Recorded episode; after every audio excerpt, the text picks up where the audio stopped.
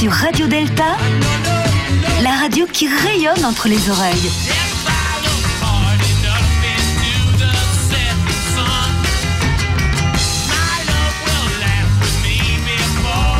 Radio Delta.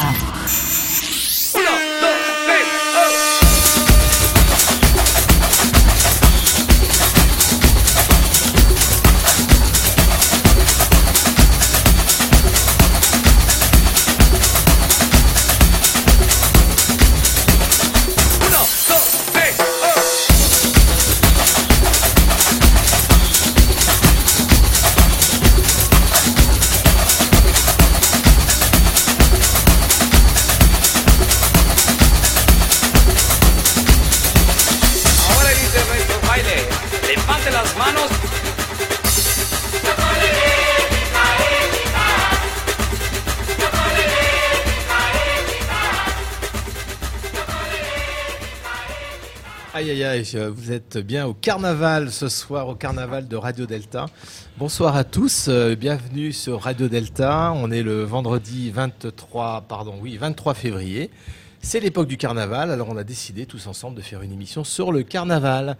Et donc cette émission, c'est 1, 2, 3 Soleil, et on est en direct euh, ce soir, euh, vendredi 23 février, de 20h à 22h. Bonsoir Philippe Benamou. Bonsoir Jean-Laurent. Bonsoir Viviane. Vous êtes là Viviane Philippe, je suis là. Bonsoir Marie-Pascale. Bonsoir Philippe. Vous êtes là? Qu'est-ce que vous avez fait d'autres perruques Marie-Pascale? Eh oui, parce que Marie-Pascale s'est dit carnaval, c'est perruque, perruque de couleur. Mais la perruque a été rangée, je ne sais pas pourquoi, mais je pense qu'on va la ressortir. Le chapeau melon est là en tous les cas. Donc, 1, 2, 3 soleil, 1, 2, 3 soleil euh, sur Radio Delta, la radio qui rayonne entre les oreilles. Oreilles. Et avec, bien sûr, à la technique, toujours euh, l'incontournable, l'essentiel, Gilles à la technique. Bonsoir, Philippe. Et ce soir, nous avons Yann qui nous accompagne également, qui va recueillir les, les avis et les questions de nos nombreux auditeurs. Et puis euh, Daniel. Bonsoir, Yann. Qui vient nous, nous filmer. Et puis Sylvie, c'est ça, Sylvie, qui est là, euh, en, une spectatrice discrète euh, qui nous écoute et qui nous filme. Donc ce soir, carnaval, euh, carnaval, quel rapport avec la franc-maçonnerie? Ben, C'est ce qu'on va voir ce soir. Est-ce que le carnaval est un rituel? Il y a des symboles, il y a plein de choses à voir, il y a plein de choses à creuser. On va parcourir un peu le monde. Hein. On a entendu la samba du carnaval de Rio. On va aller aussi plus près de chez nous jusqu'à Dunkerque. On va parler du carnaval de Dunkerque. On va parler de déguisement. On va parler de masques. On va parler même euh, d'un déguisement incroyable qui s'appelle le tablier chez les francs-maçons avec euh, Exactement. Jean Laurent. Enfin bref, vous allez voir, il y a pas mal de choses à dire sur le carnaval. Avant de commencer l'émission, on précise, comme toujours, que chacun parle ici en son nom propre et non pas représentant quelque institution maçonnique que ce soit. N'est-ce pas? Ni loge, ni obédience, ni rien. Ni rite. Nous parlons à titre personnel. Voilà, donc Jean-Laurent, Marie-Pascal, Viviane, Gilles et moi-même, nous parlons en notre nom. Et ça, nous savons, nous savons le faire et il ne faut pas nous pousser pour le faire. Quel est le menu, mon, cher Philippe? Alors, le menu, ben, on va parler de carnaval, ça je crois que je l'ai déjà dit. On va écouter Marie-Pascale qui va nous parler. Euh, alors, elle, va nous parler de carnaval, mais pas de franc-maçonnerie. Hein, non. De carnaval des femmes. Oui, les femmes de carnaval surtout. Ou les femmes de carnaval. Les femmes font du carnaval. On va écouter aussi euh, Viviane qui va nous parler de déguisement, de guise. Le duc de Guise Aussi, Aussi. Oui, pourquoi pas. Duc de Guise, déguisement. Guise, déguise, du Guise. Euh, Jean-Laurent qui nous parlera de tabliers. Oui, les tabliers qui sont comme tout, de tout temps, les francs-maçons portent des tabliers. Alors nous, verrons sur de tout temps. Alors le carnaval, euh, c'est aussi ce qu'on appelle la, fête à l'envers. Hein. chacun joue un rôle différent. On verra un petit peu le rapport avec euh, la maçonnerie, parce que le carnaval, quand on assiste à un carnaval ou qu'on voit des, films ou des, photos de carnaval, ce qui est surprenant, c'est le désordre. Or, la franc-maçonnerie est un ordre. On va voir s'il y a des liens entre ce désordre apparent qui cache en fait un ordre, ah. et la franc-maçonnerie qui est un ordre qui cache peut-être un désordre. Carnaval, c'est un désordre très organisé. Absolument. Alors, eh ben, on y va, carnaval. Carnaval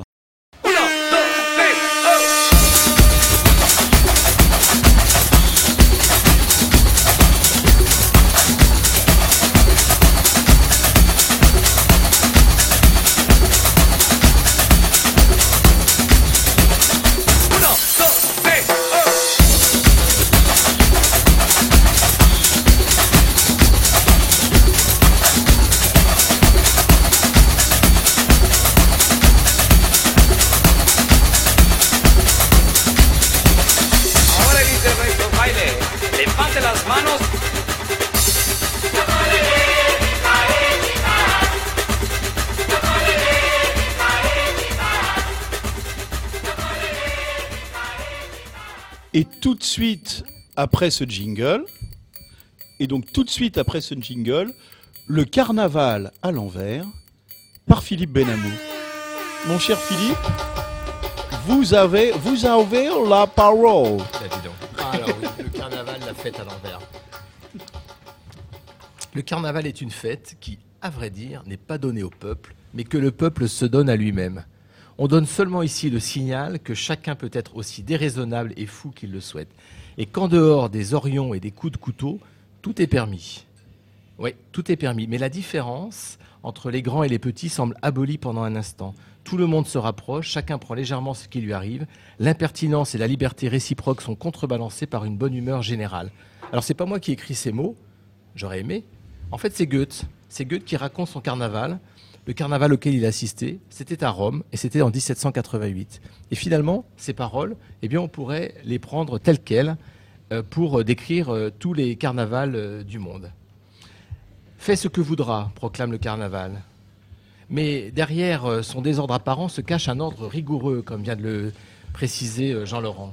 Si les rôles sont renversés, c'est dans un ordre quasi naturel ou plutôt contre-naturel. Les vieux se griment en bébés, les hommes en femmes, les femmes en hommes, ça c'est classique. Les paysans deviennent officiers, les officiers de simples gueux.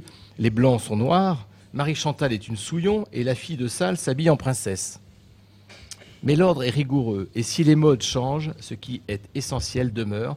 Et c'est essentiel, c'est que dans un temps limité, souvent d'ailleurs inscrit dans un calendrier religieux, eh bien dans cet instant religieux, c'est la fête à l'envers. Tout ce qui est en haut est comme ce qui est en bas. On aime bien cette formule en franc-maçonnerie. On la cite souvent. Se pourrait-il que l'ouvrier devienne patron et le patron ouvrier? N'est-ce qu'un jeu ou n'est-ce pas plutôt comme une expérimentation rendue possible par l'extravagance? Mais ce désordre cache un ordre, un ordre des sexes, des conditions sociales, des âges, de la relation à la mort et du temps. Un ordre, un socle sur lequel repose une société tout entière. Celle des carnavaleux n'est que le miroir à peine déformé de la société. Mais attention, on n'est pas carnavaleux qui veut. Parce que le carnaval, c'est pas simplement être spectateur d'un beau spectacle. Quand on est carnavaleux, on est acteur du carnaval. Il n'y a de carnaval que s'il y a des carnavaleux. Et je mets de côté, euh, si vous voulez, le, carnaval de type euh, Nice, de notre ami Estrosi, euh, ou le carnaval de, type euh, la fête des citrons, le carnaval des citrons. Et on salue au passage Marie-Françoise qui est à Menton et qui voit défiler des éléphants euh, fabriqués avec des, avec des citrons. Ce ne sont pas des éléphants roses, donc c'est des éléphants jaunes. Ils sont carrément jaunes, oui. oui. merci de la précision, Jean-Laurent. Moi, je les vois roses. Mais ils sont, ils sont effectivement jaunes. Alors, c'est pas de ce carnaval, finalement, qui est un, un, très beau spectacle que je veux parler. Et faites l'expérience. Allez au carnaval de Dunkerque. Alors, vous passez euh, dans un magasin spécialisé pour vous acheter une perruque de couleur, comme celle que nous a montrée tout à l'heure euh, Marie-Pascale. Vous prenez une vieille robe dénichée dans le grenier de votre grand-mère, un maquillage tenace qui d'ailleurs restera longtemps tenace, parce que de mauvaise qualité, quelques accessoires, un parapluie, un plumeau, et tout ça fera de vous un authentique carnavaleux. Mais en êtes-vous sûr? Si vous n'êtes pas né à Dunkerque ou à Malo-les-Bains ou à Petite-Sainte, non. Le carnaval, c'est comme la franc-maçonnerie. Il faut être initié. Le carnaval, ce sont des musiques. On va en écouter tout au long de cette émission. Ce sont surtout des chants. Quand je pense au carnaval de Dunkerque, ce sont des chants avec des paroles très précises, certes qui changent au fur et à mesure des, des, des, modes et des temps, mais on reste toujours un peu dans le même registre. Ce sont des chants qui dérangent, qui ne veulent rien dire du tout. Des chants où toutes les femmes putent, et où les hommes sont de pauvres victimes de ces femmes. Il y a du sexe, il y a du drôle et du sale, il y a du pipi, il y a du caca au carnaval de Dunkerque. Et comme ça, faudra vous y faire. Et après tout, n'est-ce pas notre nature humaine qui s'exprime Enfin, oserais-je dire, enfin, pour euh, si peu de temps. Car le carnaval, c'est aussi une période. Promenez-vous, déguisez-vous, euh, habillé en carnavaleux en dehors du carnaval, et vous finirez à l'HP. Le carnaval, c'est aussi et surtout un rituel. Et c'est en cela et on reviendra tout à l'heure quand je parlerai plus précisément du carnaval de Dunkerque. C'est un rituel et ça doit faire réfléchir les francs-maçons. Le carnaval, c'est une série de musique, on l'a vu, mais c'est aussi une démarche, au sens, une série de pas bien précis qu'on fait sur une certaine musique. On ne fait pas n'importe quoi. D'ailleurs, quand on va au carnaval de Dunkerque, on repère tout de suite les touristes qui sont venus avec un tour opérateur. Et on repère évidemment les vrais, les vrais, ceux qui font le carnaval depuis 30, 40, 50, voire euh, plus d'années. Parce que euh, au carnaval, c'est aussi des épreuves initiatiques ceux qui ont survécu au rigodon final du carnaval de Dunkerque peuvent en témoigner. Ah oui, j'y étais, j'ai fait un tour, même deux tours autour du kiosque à musique. Mes pieds n'ont pas touché le sol. Je volais, j'ai cru mourir. Genre, je m'en souviens encore. J'ai un, camarade, d'ailleurs un frère, qui est allé pour la première fois au carnaval de Dunkerque. Il est de Lons-Saunier, lui. Et donc, évidemment, il connaissait pas ça. À Lons-Saunier, il fait froid l'hiver. Hein, on ne fait pas de carnaval. Alors il est allé au carnaval, il m'a dit mais moi je pouvais pas tenir, c'est incroyable, j'ai cru que j'allais mourir. Et puis à un moment donné, j'ai sorti mon téléphone portable pour prendre une photo. On m'a dit ah surtout pas malheureux, téléphone portable il va voler avec la foule. Donc je l'ai vite rangé. Et puis euh, il y a des hymnes et on va en écouter tout à l'heure. Il y a des hymnes dont la musique nous rappelleront les chants écossais dont les frères euh, Kilté raffolent. Il y a l'hymne à Copinard, le tambour-major. Euh, qui est parti faire son carnaval dans les étoiles. Et puis il y a celui à Jean Bart, le corsaire de Louis XIV. Qui était un frère. Qui était un frère, Jean Bart. Et l'hymne qu'on chante à genoux, c'est-à-dire pendant le carnaval, à un moment donné, il y a l'hymne à Jean Bart et tout le monde se met à genoux, on se tient les mains. C'est assez incroyable comme, euh, comme émotion. On se met à genoux sur le sol en se tenant les mains. Et c'est une sorte de communion avec en ligne de mire la statue dont la chanson dit qu'elle est comme un hôtel. N'est-ce pas beau? Alors bien sûr, il y a la fête, il y a l'alcool, il y a les excès, mais euh, il n'y a pas de violence au carnaval de Dunkerque, ou il n'y en a pas, ou peu. Enfin, tout dépend finalement du degré de violence de la société. Quand je pense au carnaval de, Rio, tous les ans, il y a euh, quelques 20, 30 morts. Bon.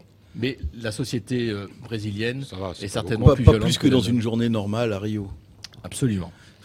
Comme si le carnaval était aussi une façon d'exprimer la violence qui est en nous et la violence sociale qui naît des différences entre les riches et les pauvres, entre le patron et l'ouvrier, entre les hommes et les femmes, entre les jeunes et les vieux.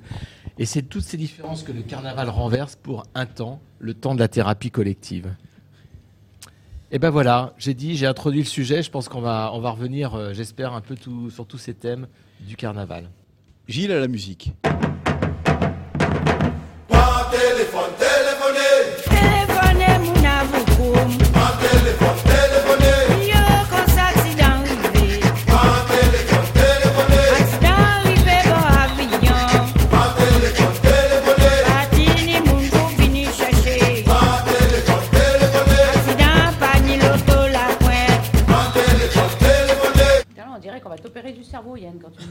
Oui, on va être opéré du cerveau, nous dit Viviane, hors antenne. Bon, alors, on va tous être opérés du cerveau, mais c'est le but du carnaval. Vous êtes bien sur, euh, et toujours sur Radio Delta, l'émission euh, Radio 3 Si Yann pouvait enlever son scalpel de mon crâne, ce serait bien. Il se passe des choses en studio, vous pouvez pas savoir, chers auditeurs. Il se passe des choses incroyables. Vous êtes bien sur 1, 2, 3, Soleil. Émission de Radio Delta en direct euh, le dernier vendredi de chaque mois de 20h à 22h et en podcast. Retrouvez-nous en podcast sur notre site radiodelta.fr. Tout de suite, nous allons. Radio.fr aussi. Radiodelta.fr aussi, c'est ça? Oui, enfin bref, c'est vous allez trouver. Vous allez trouver. Carnavaldelta.fr. Voilà, le aussi, vous le tapez pas. Vous tapez juste Radio Delta et, débrouillez-vous. C'est facile à trouver, c'est bien référencé. Marie-Pascale, euh, j'ai cru comprendre qu'à chaque carnaval, il naissait des enfants. Eh oui. C'est incroyable, ça. C'est pas possible. Ça veut dire qu'il y, a des, il y a des accouchements pendant le carnaval ou il y a des conceptions Non, des conceptions. Des conceptions, des conceptions. Donc, vous allez nous parler des femmes qui font leur carnaval ou le carnaval des femmes. Eh oui, moi, je, je vais vous parler des femmes de carnaval parce que le carnaval, c'est bien beau, c'est de la transgression, on inverse les valeurs, tout ça. Philippe nous l'a bien expliqué. Les riches deviennent pauvres l'espace de quelques temps. Euh, les pauvres, ils restent pauvres. Ça, c'est la loi de la nature. Et puis, voilà. Et, les femmes de carnaval. Les femmes, elles sont exhibées au carnaval de Rio. On leur met des plumes, on leur met des paillettes. Elles servent les écoles de samba. Elles font les concours pour les écoles de samba. J'espère qu'elles sont contentes. Et puis un petit peu plus haut, euh, dans les Antilles, là, pas Rio, mais plus haut, le carnaval, c'est aussi une vraie institution. Dans les Antilles françaises, il y a quatre jours de congés payés dédiés à la célébration du carnaval. Il paraît que c'est euh, une institution sociale, c'est un outil de cohésion sociale. Et les femmes Et les femmes, qu'est-ce qu'elles font? Eh ben, en Guadeloupe, ça fait quelques années que les gynécologues ils sont remarqués que de octobre à novembre, c'est-à-dire neuf mois après la période de carnaval, il y avait beaucoup plus de naissances. Donc il y a, un gynécologue qui s'est dit, bah, je vais compter, hein, je, vais, reprendre toutes les archives, je vais regarder ce qui se passe. Et donc il a analysé les registres de naissance entre 2000 et 2011 pour comparer sur la période de carnaval par rapport à l'ensemble euh, des autres semaines de l'année. Ils ont publié ça dans une revue euh, de bon niveau scientifique. Et en période euh, stable, on va dire, le taux d'accouchement moyen se situe aux alentours de 100 par semaine. Entre octobre et novembre, c'est 120, 129, 130 par semaine, ça fait 25% de plus. Et puis, un petit détail a attiré l'attention des chercheurs. Il y a une seule année où il n'y avait pas de différence euh, entre, toutes les semaines. C'était en 2009. Et qu'est-ce qui s'est passé en 2009 en Guadeloupe? Grande grève générale euh, pendant toute la période de Noël, Nouvel An. Et donc, du coup, eh ben, c'était pas possible de faire carnaval. Le carnaval a été annulé. En même temps, pendant une grève générale, on reste chez soi souvent et donc eh on s'ennuie, il n'y a plus rien à la télé et on ben, fait des C'était pas suffisant. Eh ben non. C'est moins bien que le carnaval. Euh, donc voilà, ils en sont restés là. ils ont dit, bah qu'est-ce qui se passe? Et puis en France, en France métropolitaine, il y a aussi des, médecins, des épidémiologistes qui ont regardé, ça. Donc euh, carnaval en France, c'est pas en métropole, c'est pas pareil. Mais ils ont regardé les, taux de, naissance et on s'aperçoit qu'aux alentours du, 20 novembre, entre le 15 et, le 20 novembre, c'est le moment où il y a le plus de naissances. Donc ça, c'est les bébés de Saint-Sylvestre, avec une augmentation significative. Et puis, il y en a qui ont, été voir euh, ce qui se passait aussi au moment sur les taux d'avortement. Et, et, les taux d'avortement, ils sont augmentés en février, donc 6 euh, à 8 semaines, enfin 8 à 12 semaines après la période euh, des fêtes de fin d'année. Donc tout ça, bah, on va dire que c'est de la faute des femmes. Hein. Elles avaient qu'à pas mettre des jolies petites robes, pas mettre des trucs en dentelle, des robes courtes. elles avaient qu'à pas oublier leurs pilules, c'est sûr. Hein. Elles avaient qu'à mettre le préservatif sur, voilà, chose du monsieur. Elles avaient qu'à mettre leur perruque.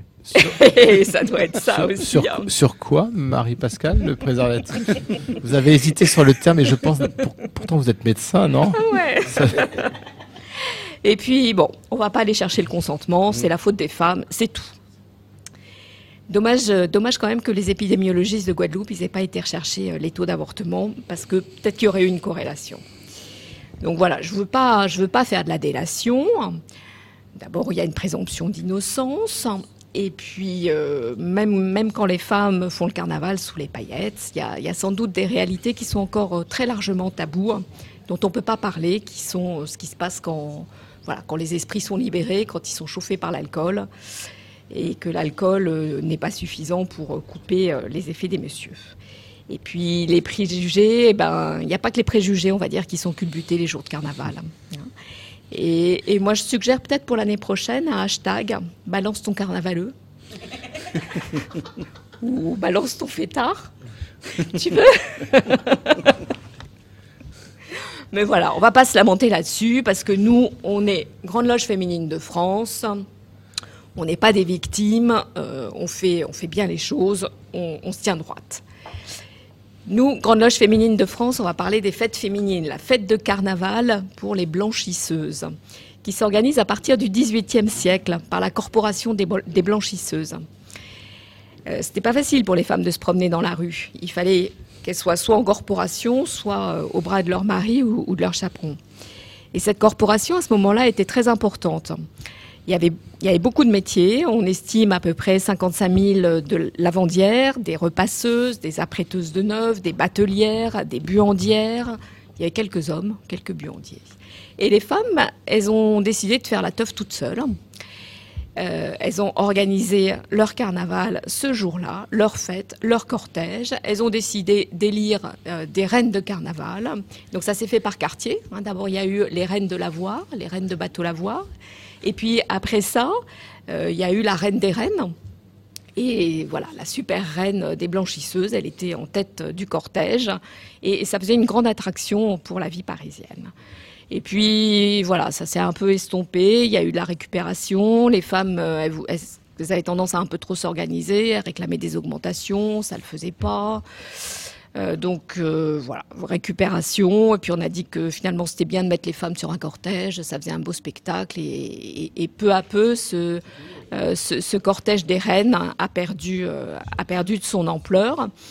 Après la guerre de 14-18, ça a été encore plus difficile à redémarrer. Et puis, puis ça s'est arrêté dans les années 50. Il y a eu, mais vraiment, la transgression suprême. Il y a eu un homme élu reine des blanchisseuses, et après ça, fini, plus de carnaval. Depuis une dizaine d'années, il y a une association de, femmes qui s'appelle Cœur qui ont repris le flambeau pour, euh, sur Paris, euh, faire défiler des cortèges féminins en, hommage à leurs prédécesseurs, prédécesseurs heureux, qui défilaient dans Paris. Et, et là aussi, elles nous annoncent un défilé pour le 11 mars.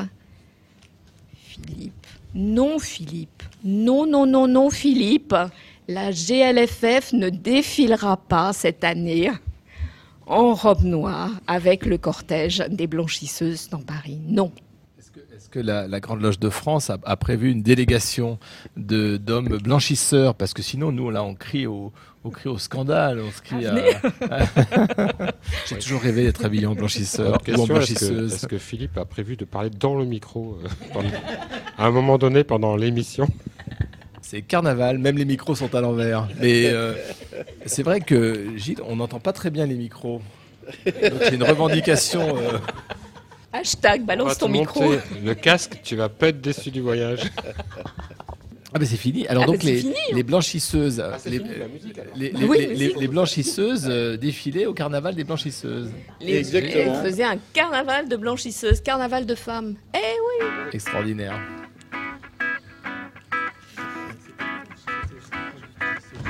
18e.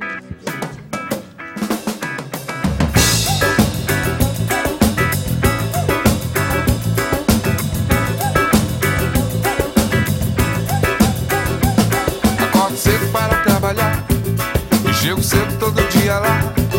Não falto nunca que é pra não deixar os homens terem do que reclamar. Um dia desse chefe do setor que sempre tem algum veneno pra jogar, jogando na cara do supervisor e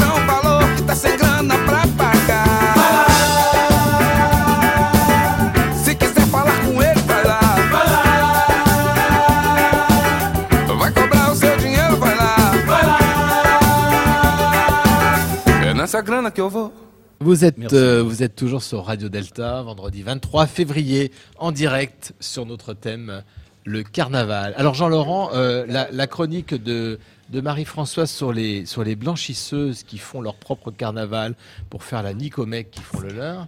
Qu'est-ce que j'ai dit? Marie-Pascale, t'as dit Marie-Françoise. Marie-François, je confonds Marie-François et Marie-Pascale. Marie-Pascale. Fusion possible. ça, vous a, euh, ça vous a inspiré quelques, quelques idées euh, sur, euh, sur les blanchisseuses? Mais, mais oui, mon cher, mon, cher Philippe, parce que j'ai œuvré quelques, quelques temps, près de dix ans, dans une ville qui s'appelle Clichy, Clichy-la-Garenne, dans les, dans les Hauts-de-Seine, et qui est, qui est la ville qui est juste à côté de celle où j'habite, donc c'est très pratique voilà, les, des, lapins de Garenne, mais pas seulement des lapins de Garenne, mais surtout qui était une ville des blanchisseurs et des blanchisseuses surtout. Il y a d'ailleurs toujours une cité des, blanchisseurs, qui, parce que c'était près de la Seine, donc il y avait de l'eau, donc il pouvait y avoir des blanchisseurs. Et ces, ces blanchisseuses de Clichy avaient euh, inventé, ou en tous les cas avaient développé une danse qu'on appelait le cancan, c'était le cancan des blanchisseuses de Clichy, qui en montant, parce que vous savez que quand vous montez, quand vous allez à Clichy, il y a la grande rue qui est la rue Martre. Elle s'appelle la rue Martre tout simplement parce qu'avant qu'il y ait le périphérique, cette rue montait jusqu'au Mont Martre. Voilà, la rue Martre à Clichy va jusqu'au Mont Martre. Et donc, il y avait cette relation avec Montmartre, avec les cabarets, et avec Toulouse-Lautrec, qui dessinait les danseuses, et puis, et puis les blanchisseuses, dont la Goulue, qui était une blanchisseuse, et qui faisait le cancan des blanchisseuses de Clichy, qui deviendra plus tard le French cancan, cette danse que, que, Jacques Offenbach a, que a, a, popularisé. Euh, voilà, et c'est vrai que c'était une, c'est vrai que c'était une activité assez polluante. Il faut bien le reconnaître. comme la, blanchisserie, la tannerie, le travail des peaux. et donc, il a fallu. c'est pour ça que Montsavon, qui deviendra ensuite L'Oréal, avec Eugène Schuller, est né à Clichy. On fabriquait du savon pour les blanchisseuses il leur fallait bien du savon aux blanchisseuses. Donc l'usine Montsavon produisait du savon pour les blanchisseuses. Et après, ça deviendra L'Oréal. Vous voyez, comme quoi, tout le, avec le carnaval, le carnaval mène à tout. C'est ce que j'allais dire. On apprend toujours quelque chose avec Jean-Laurent. Mais oui. Merci Jean-Laurent. On admire votre, votre, pratique et votre maîtrise du lien entre le carnaval, les blanchisseuses, le cancan, L'Oréal. Et, c'est sur Radio Delta bientôt l'héritage. Et, pour faire et deuxième lien avec la franc-maçonnerie évidemment, c'est donc dans, cette ville aussi où était née la, jeunesse ouvrière chrétienne, peu importe. Mais en tous les cas, c'est dans cette ville qu'est né qu'ils ont mis en pratique un certain nombre de principes issus des hygiénistes de l'époque et qui étaient une idée excessivement maçonnique qui était de faire entrer la lumière et l'air pur et le soleil dans la ville. Donc on voit bien à Clichy la place de la République, la place des Martyrs et entre les deux les allées Gambetta, les grandes allées euh, pleines, pleines de lumière parce qu'il y avait justement cette ville qu'il fallait, qu'il fallait desserrer. Et celui qui va faire ça, était un architecte voyer de la ville de Clichy. Il s'appelait Bertrand Saint-Chol. Il était membre du Conseil de l'Ordre du Grand Orient de France, membre de la loge qui est toujours euh, à Clichy, qui s'appelle les Rénovateurs. Maintenant, ça s'appelle les Précurseurs, mais c'était les Rénovateurs, dont, dont, le temple est toujours rue Castérès euh, à Clichy. Et c'est Bertrand Saint-Chol, l'architecte, voyez, de la ville de Clichy, qui a voulu faire rentrer la lumière, qui a donc fait une architecture avec de l'air, de la lumière, parce qu'il y avait du travail de peau, parce qu'il y avait de la blanchisserie, parce qu'il y avait de la pollution. Et si je peux me permettre, c'est dans cette loge euh, qu'ont été initiés notamment Jean Alman, qui était euh, l'un des fondateurs du Parti socialiste ouvrier révolutionnaire, qui va fusionner avec Jaurès pour créer la SFIO en 1905. Hein, c'était et puis c'est là, c'est dans cette loge également où a été euh, initié Jean-Baptiste Clément. Et donc quand vous chantez le temps des cerises, eh ben, vous pensez aux rénovateurs de Clichy, aux hygiénistes, euh, à la création de, et à Jean-Laurent voilà, et à Bertrand Saint-Chol, et à la Goulue, euh, et aux blanchisseuses de Clichy, et au carnaval des blanchisseurs et des blanchisseuses. Et j'ajouterai simplement que pour l'instant, pour quelque temps, Merci. Pour quelque temps encore, la Grande Loge féminine de France a ses bureaux administratifs à Clichy. Exactement. C'est de là que vient la lumière. Pour la Grande Loge féminine de France, évidemment. La Glamf aussi a ses, locaux à Clichy. La femme étant l'avenir de l'homme, j'en dirai pas plus. La, Grande Loge de l'Alliance maçonnique française a également euh, ses, locaux à Clichy. Donc c'est une ville, euh, euh, la GLTSO ayant les siens Levallois et euh, la Grande Loge de France, euh, rue Puteaux, dans le 17e arrondissement. Disons que c'est un lieu propice euh, à l'activité maçonnique du côté de l'ouest de Paris. Alors, si je reviens, si je reviens, mais on, on, s'en est pas, on s'en est pas écarté. Si je reviens au thème du carnaval, Jean Laurent, ah bah voilà, Jean, Jean-Baptiste. Oh, le temps des cerises. Les belles auront la folie tête, et les amoureux du soleil au cœur, au cœur. Quand nous en serons au temps des cerises, sifflera bien mieux le merle moqueur. Merci à Gilles à la technique pour sa grande réactivité, comme toujours. Incroyable. Merci à Gilles et merci à Internet. Merci Google. Google est mon ami. Merci merci Apple. Merci Apple. Jean-Laurent, euh, franc-maçonnerie et carnaval, il y a des liens? Je ne parle pas de tablier, mais il y a des liens. On a, on a vu tout à l'heure que le carnaval, c'était le monde à l'envers. La maçonnerie, c'est quand même le monde euh, à l'endroit. Alors nous essayons, nous essayons d'ordonnancer ou d'ordonner un, chaos initial. Est-ce que nous y arrivons? Puisque la, formule du rite écossais ancien accepté, la devise en tous les cas, est ordo ab chaos. Donc ordonner, tenter d'ordonner ce monde à partir du chaos initial, lors du Big Bang, disent les scientifiques, euh, d'un Big Bang et cette terre et cette, cet élan euh, primordial euh, qu'on appelle le Big Bang et qui va donner des, planètes, la vie, des choses de plus en plus complexes et de plus en plus ordonnées par rapport à ce, à ce souffle principiel, ou en tous les cas à ce qu'il y a après le mur de Planck, parce que ce qu'il y a avant, on ne sait pas. J'en sais rien. Et puis même ce qu'il y a après, on s'en fout. Euh, non, mais mais pour moi, c'est de la poésie. des j'avais eu le, bonheur de discuter avec Tring Xuan Chuan quand il était venu faire une conférence à, à, Paris.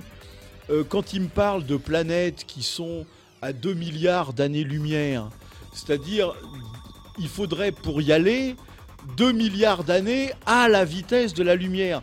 Moi, je m'imagine même pas ce que c'est, c'est ce que je lui avais dit. Vous me parlez plein de trucs, je vous écoute les yeux émerveillés. Pour moi, c'est de la poésie. Je suis incapable de me représenter ce que c'est que 1 milliard d'années-lumière. Enfin, je. De toute façon, Jean-Laurent, qu'est-ce on sait que la lumière d'une étoile ne témoigne que de sa mort. Oui, mais en plus, si c'est il y a 15 milliards d'années, moi je sais plus. Euh, tout ça, moi, je, c'est quelque chose qui me, comment dire, qui, qui me laisse euh, rêveur et avec une âme de poète. Mais j'ai beaucoup de mal à, imaginer ou à me rendre compte euh, du début de l'univers. De... Alors, on nous explique ça. Alors, je, lis hein, dans, dans, dans, dans, les magazines scientifiques, je lis ça très bien comme un bon élève. Mais en fait, j'ai beaucoup de mal à me représenter ce que c'est en vrai, quoi. Bah, je vous rassure, euh, Jean-Laurent peut très bien vivre sans se représenter euh, le Big Bang et l'avant Big Bang et, l'après Big Bang. Hein. Mais, mais, mais, mais, par, mais par contre, au commencement était la parole ou le souffle, tout ah bah ça. Ça, ça me parle parce ah qu'au bah moins on a, voilà. On y arrive, on y arrive enfin. On a la parole. On, arrive au prologue de l'Évangile de Jean et oui, mon cher Gilles, à la technique qui lève la main, il est bien. Et on pourrait peut-être en faire le, thème d'une future euh, prochaine émission. Notamment à partir du bouquin de Stephen Hawking, euh, Y a-t-il un grand architecte de l'univers Où euh, cet homme, euh, qui est difficilement déplaçable. Oui, c'est difficile de l'interviewer nous, nous, raconte. on peut nous se déplacer pour aller à sa rencontre parce que nous avons des moyens. Ouais. ne savons pas lesquels. Mais... Cet homme raconte en fait. On, peut, au moins lire son livre. Avec la somme des connaissances qu'il a accumulées mm. en quelques décennies, c'est qu'il peut y avoir eu avant le Big Bang. Et c'est extrêmement intéressant. Une toute petite vibration euh, qui a ensuite généré un Big Bang au moins, duquel est né. oui, il y a 50 théories. C'est la théorie des, des cordes, il y a des, plusieurs rétractations, ensuite explosions, etc. Enfin, il y a, il y a 50 000 théories hein, sur, sur euh, ce, qui a, ce qui a pu y avoir avant le Big Bang. Celle du Tzimtzum, surtout, qui est très proche de mm. la Kabbale. Mm enfin, qui est kabbalistique et qui est très proche, par exemple, de l'esprit de Martinez de Pasquali, qui a ah. euh, été euh, l'instigateur du rite écossais rectifié, je le dis au passage. ah, bah, euh, j'attendais en, voyant. Viviane, quand, quand, allait arriver le mot rite écossais rectifié, mais voilà. Mais c'est vrai, c'est bien parce que c'est ça. Rectifié, moi, ce qui me plaît, moi, ce qui me plaît dans, dans l'idée du, du, du, c'est une belle idée.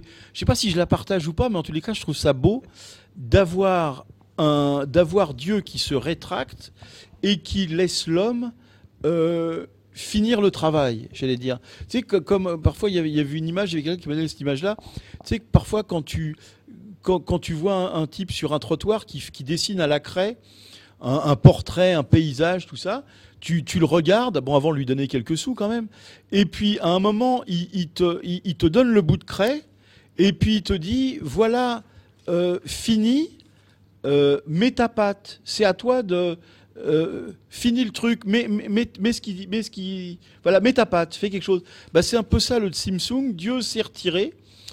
et je trouve ça assez beau comme idée qu'il dise à à l'homme bah c'est à toi de finir l'œuvre de, de la création c'est à toi de faire moi je me retire et puis toi, comme celui qui dessine sur le trottoir euh, un truc à la craie, bah Dieu nous donne la craie et nous dit, bah toi, l'homme, maintenant, mets ta patte, fini. Euh, voilà. Et ça, je trouve ça beau. Je suis pas sûr de la partager, en vrai, cette idée-là. Mais en tous les cas, je trouve que c'est une belle idée que d'associer l'homme euh, à l'œuvre de création. Vous l'aurez compris, chers auditeurs, nous sommes en plein carnaval. Viviane Jean-Laurent, je ne pense pas qu'il s'agit d'associer l'homme à la création. Il s'agit au contraire de pérenniser la séparation entre le principe et l'homme pour que justement l'homme puisse travailler à la réunification et à la réconciliation au principe. Et je pense que le seul intérêt de l'existence ici, c'est de justement permettre à l'homme de se réconcilier. Donc il n'y a pas de réconciliation s'il n'y a pas de séparation. On le sait tous, ça. Et ça, c'est la théorie du Tsum Les vases éclatés et le retrait de, et le retrait de, de Dieu. Marie-Pascale. Eh oui, de façon... J'ai cru, carnavalesque. J'ai cru, comprendre. On m'a dit que dans votre loge, il se passe des choses étonnantes dans votre loge. Vous avez un rituel de carnaval? Eh oui. Et ouais, cette année, la Grande Loge féminine de France, dans notre loge, on a, on a fait un peu différemment. On a fait, enfin, on a fait deux, deux sœurs de notre loge ont fait un rituel de carnaval. C'est-à-dire, à partir du rituel euh, tel qu'il est notre rite écossais ancien et accepté, elles l'ont retravaillé avec les mots d'aujourd'hui, hein, avec euh, les mots des banlieues. Et puis, et puis ben, je vous laisse découvrir. Alors, on l'écoute. Bonjour ma sœur Anne-Sophie. Bonjour Marie-Pascale. Comment avez-vous eu l'idée de faire ce rituel de carnaval? Alors, j'ai eu l'idée de faire ce rituel de carnaval quand il a été question d'un éventuel festival d'humour maçonnique. Ça m'a donné envie de faire un rituel féminin sous le langage argotique des Jones d'aujourd'hui. Est-ce que vous avez trouvé facilement les mots euh, pour parler avec des mots de femme comme on le fait à la Grande Loge féminine de France? Alors, assez facilement, surtout quand on a autour de soi des enfants de 10 ans et demi, 11 ans qui ne parlent que dans ce langage-là entre eux, ça m'a été assez facile de le transposer au féminin. Ma sœur Anne-Sophie, est-ce que vous pouvez nous faire profiter de ce rituel euh, de carnaval et nous lire une, euh, une phrase ou une partie que vous aimez particulièrement? La chaîne d'union, par exemple. Mais avec grand plaisir. La chaîne d'union. Que nos palpitants se rapprochent en même temps que nos mimines. Que l'amour de nous-mêmes envers nous toutes fasse une jolie guirlande libre et indépendante que c'est nous qu'on l'a choisie. Pigeons bien que c'est pas de la rigolade et rappelons-nous bien que c'est pas du toc. C'est un bijou qui nous vient de la grand-mère mais qu'on filera à nos ptiotes. Cette chine, les filles, elle date d'un temps que les moins de 20 ans ne peuvent pas connaître. Elle nous rattache à nos vieilles vieilles daronnes qu'on kiffe toujours par la guirlande, pour que tous les brothers et les sisters de tous les goûts et que tous les pays ne forment qu'une seule chaîne bonne soupe, rajoutons-y les épices du père du croc qu'on se décarcasse pour que tout le monde mange à la même table. De chenilles, passons à papillon. Et ma sœur Anne-Sophie, disez-nous le passage qu'on connaît tous et toutes, Mais avec plaisir. Big up au grand patron. Là-haut, là pour la MIFA. Sous le troquet de la grande lejo des filles, comme j'ai carte blanche, je déclare open au taf des lapins de cette pure house number 007 avec le blaze Le Rituel. Bibi par le kikou, les applauses et l'acclamation du pur malte. Waza, waza, waza, freestyle, pareillitude et sœuritude. On n'est plus chez les moldus. Nous avons laissé nos Rolex au vestiaire, laissons notre cœur faire boum en bonne frangine et nos cuicuis au rayon luminaire. Sit down. Merci ma sœur. Nous allons aller expérimenter votre rituel horloge et on verra après. Alors, vénérable maîtresse, comment c'était ce rituel de carnaval?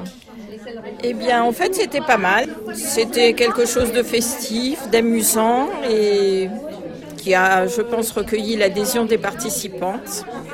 Il n'y a pas eu euh, de mauvaise frimousse dans l'assemblée. Donc je considère que ça s'est plutôt bien passé. Est-ce que vous recommencerez l'année prochaine? Euh, Oui, oui, je pense que l'an prochain, on essaiera de faire un peu pire. Là, c'était la première fois, donc euh, on a été un petit peu soft. Je pense qu'il faut malmener avec précaution, mais on va compléter un petit peu.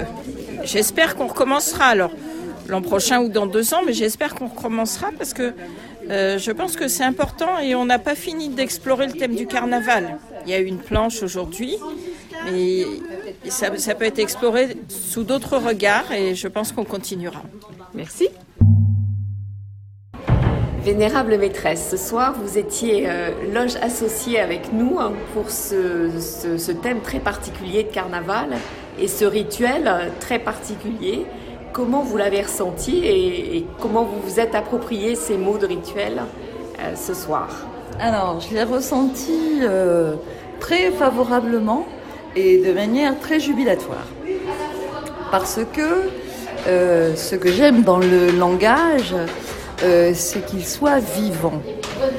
Et que les deux sœurs qui ont travaillé sur ce rituel n'ont pas cherché effectivement à imiter, enfin, à imiter Pierre Dac et à, le faire en argot, mais elles ont cherché à adapter ce rituel au langage parlé de maintenant, qu'on entend chez la plupart du temps chez les jeunes, mais dans la rue, aux terrasses de café, etc. Et j'adore, moi, le langage vivant. Voilà. Donc j'ai été très heureuse. Merci, vénérable maîtresse. Ma sœur première surveillante, comment ça s'est passé, l'appropriation de ce rituel avec tous ces mots d'argot? Alors moi, je n'ai eu aucun problème parce que j'ai travaillé toute ma vie dans le logement social. Le langage des cités ne m'était pas vraiment étranger et j'avais fait quand même une, une lecture euh, de la planche avant de... On avait fait une répétition quand même hein, pour bien maîtriser le, ton et puis, les mots. je me demandais comment ça allait passer avec la, loge qui était invitée chez nous. Donc euh, je, me demandais si ça allait bien passer, parce que si on n'avait pas été trop loin. Voilà, mais en fait, ça s'est très très bien passé, ça a amusé tout le monde. Est-ce que vous avez senti la perte du sacré avec l'argot? Bien, pas du tout. J'ai trouvé une transgression qui fait vraiment du bien, c'est vrai, ça fait du bien, le transgression. On devrait faire ça une fois par an, en fait. Il hein. faut y revenir. Il faut y revenir. Mais euh, non, parce qu'en en, plus, il y avait des, quand, même, quand, même, des passages qui euh, étaient entrecoupés de, euh, du rituel euh, classique, euh, normal, disons. Donc non, j'ai pas trop senti, euh, pas trop senti cette, cette perte du sacré. Non. Merci. Vous êtes sur Radio Delta, la radio qui rayonne entre les oreilles. Vous êtes bien et toujours sur Radio Delta, 1, 2, 3 Soleil, l'émission consacrée à la franc-maçonnerie et à tous les thèmes qui, qui tournent autour de la franc-maçonnerie. Vous êtes sur Radio Delta, le dernier vendredi de chaque mois, et nous sommes en présence de Jean-Laurent Turbet, Marie-Pascale Schuller, Viviane Présent. Gilles à la technique, Yann et tous nos invités, ainsi que Daniel qui nous, qui nous filme pour l'occasion. Et nous parlons du carnaval, et vous l'aurez compris, chers auditeurs, à partir du carnaval, nous parlons de plein d'autres sujets, car nous sommes en plein, en plein carnaval nous-mêmes, et donc euh, il n'y a plus d'ordre, il n'y a plus rien, tout est à l'envers. Marie-Pascale, euh, Marie-Pascale, alors d'où est venu euh, ce, ce, rituel euh, qu'on vient d'entendre? De l'idée d'une sœur qui s'est amusée comme une faux folle, qui a pris une apprentie dans, sous son aile. C'était pas forcément une vraie éducation maçonnique, mais, mais ma foi, elles se sont amusées. Et, tout ensemble, bon, on a passé un, excellent moment. Et, en, dehors, enfin, en plus de ça, avec une vraie expérience sur euh, euh, quel, est, quel est le langage, quel est le sens du langage, euh, comment, comment le réfléchir autrement que directement dans, dans notre rituel en répétant. Alors, on recommencera. Dans, dans, les loges maçonniques, ce qu'on ce qu'on remarque assez vite quand on, quand on devient franc-maçon ou franc-maçonne, c'est que chacun est à sa place, chacun est à son office. C'est-à-dire que le vénérable est à son plateau de vénérable, le second surveillant est à son plateau de second surveillant, le premier surveillant est à son plateau de surveillant.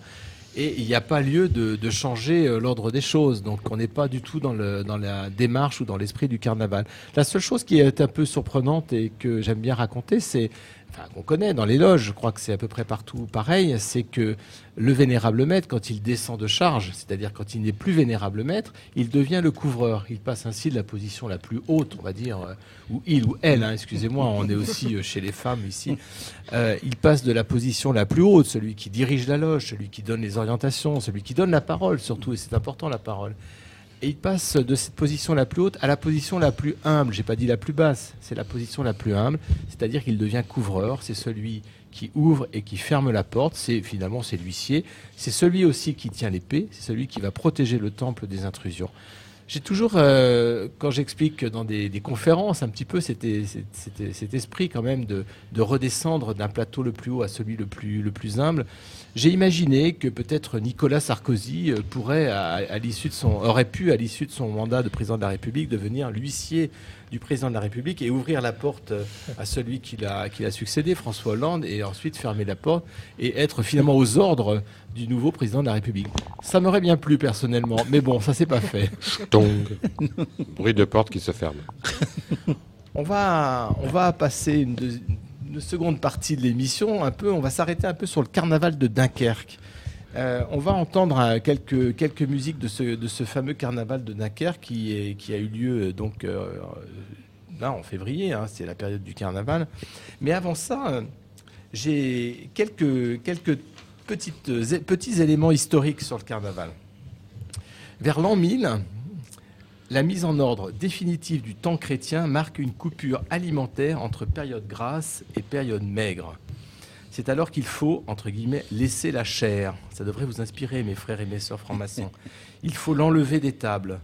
Il n'y a plus lieu de mettre de la viande sur les tables. On doit manger maigre. Et pour signifier cet adieu, les clercs latinistes ont forgé à leur propre usage un carniprivium. Et en France, cette période correspond au carême. Non loin des villages, dans les abbayes, ceux qui prient, les clercs, sont au Moyen Âge les garants du calendrier. C'est eux qui gèrent le temps, le temps de travail, le temps de repos, le temps de la prière. Ils y disposent de fêtes, d'offices, ils y inscrivent le temps collectif et d'abord celui de leur communauté. Et bien sûr, ils ont inclus une pause carnavalesque. Le carnaval existait bien avant les temps chrétiens. Il fallait comme ça le récupérer, l'intégrer au temps chrétien pour ne pas craindre, pour éviter que euh, les bons chrétiens aillent se livrer à des bacchanales euh, incroyable. Tout ça était donc euh, une forme de récupération. Mais le carnaval n'est pas qu'une affaire populaire. Le carnaval, c'est le modèle de la fête patricienne qui s'exprime dans le carnaval des villes italiennes, où les deux royaumes, celui de la folie et celui de la cité, se superposent jusqu'à se confondre. D'abord dans la personne de leur souverain, et puis tout carnaval a son roi, sa reine, son prince, une sorte de gouvernement miroir, un shadow gouvernement, qui met en lumière les folies des authentiques souverains.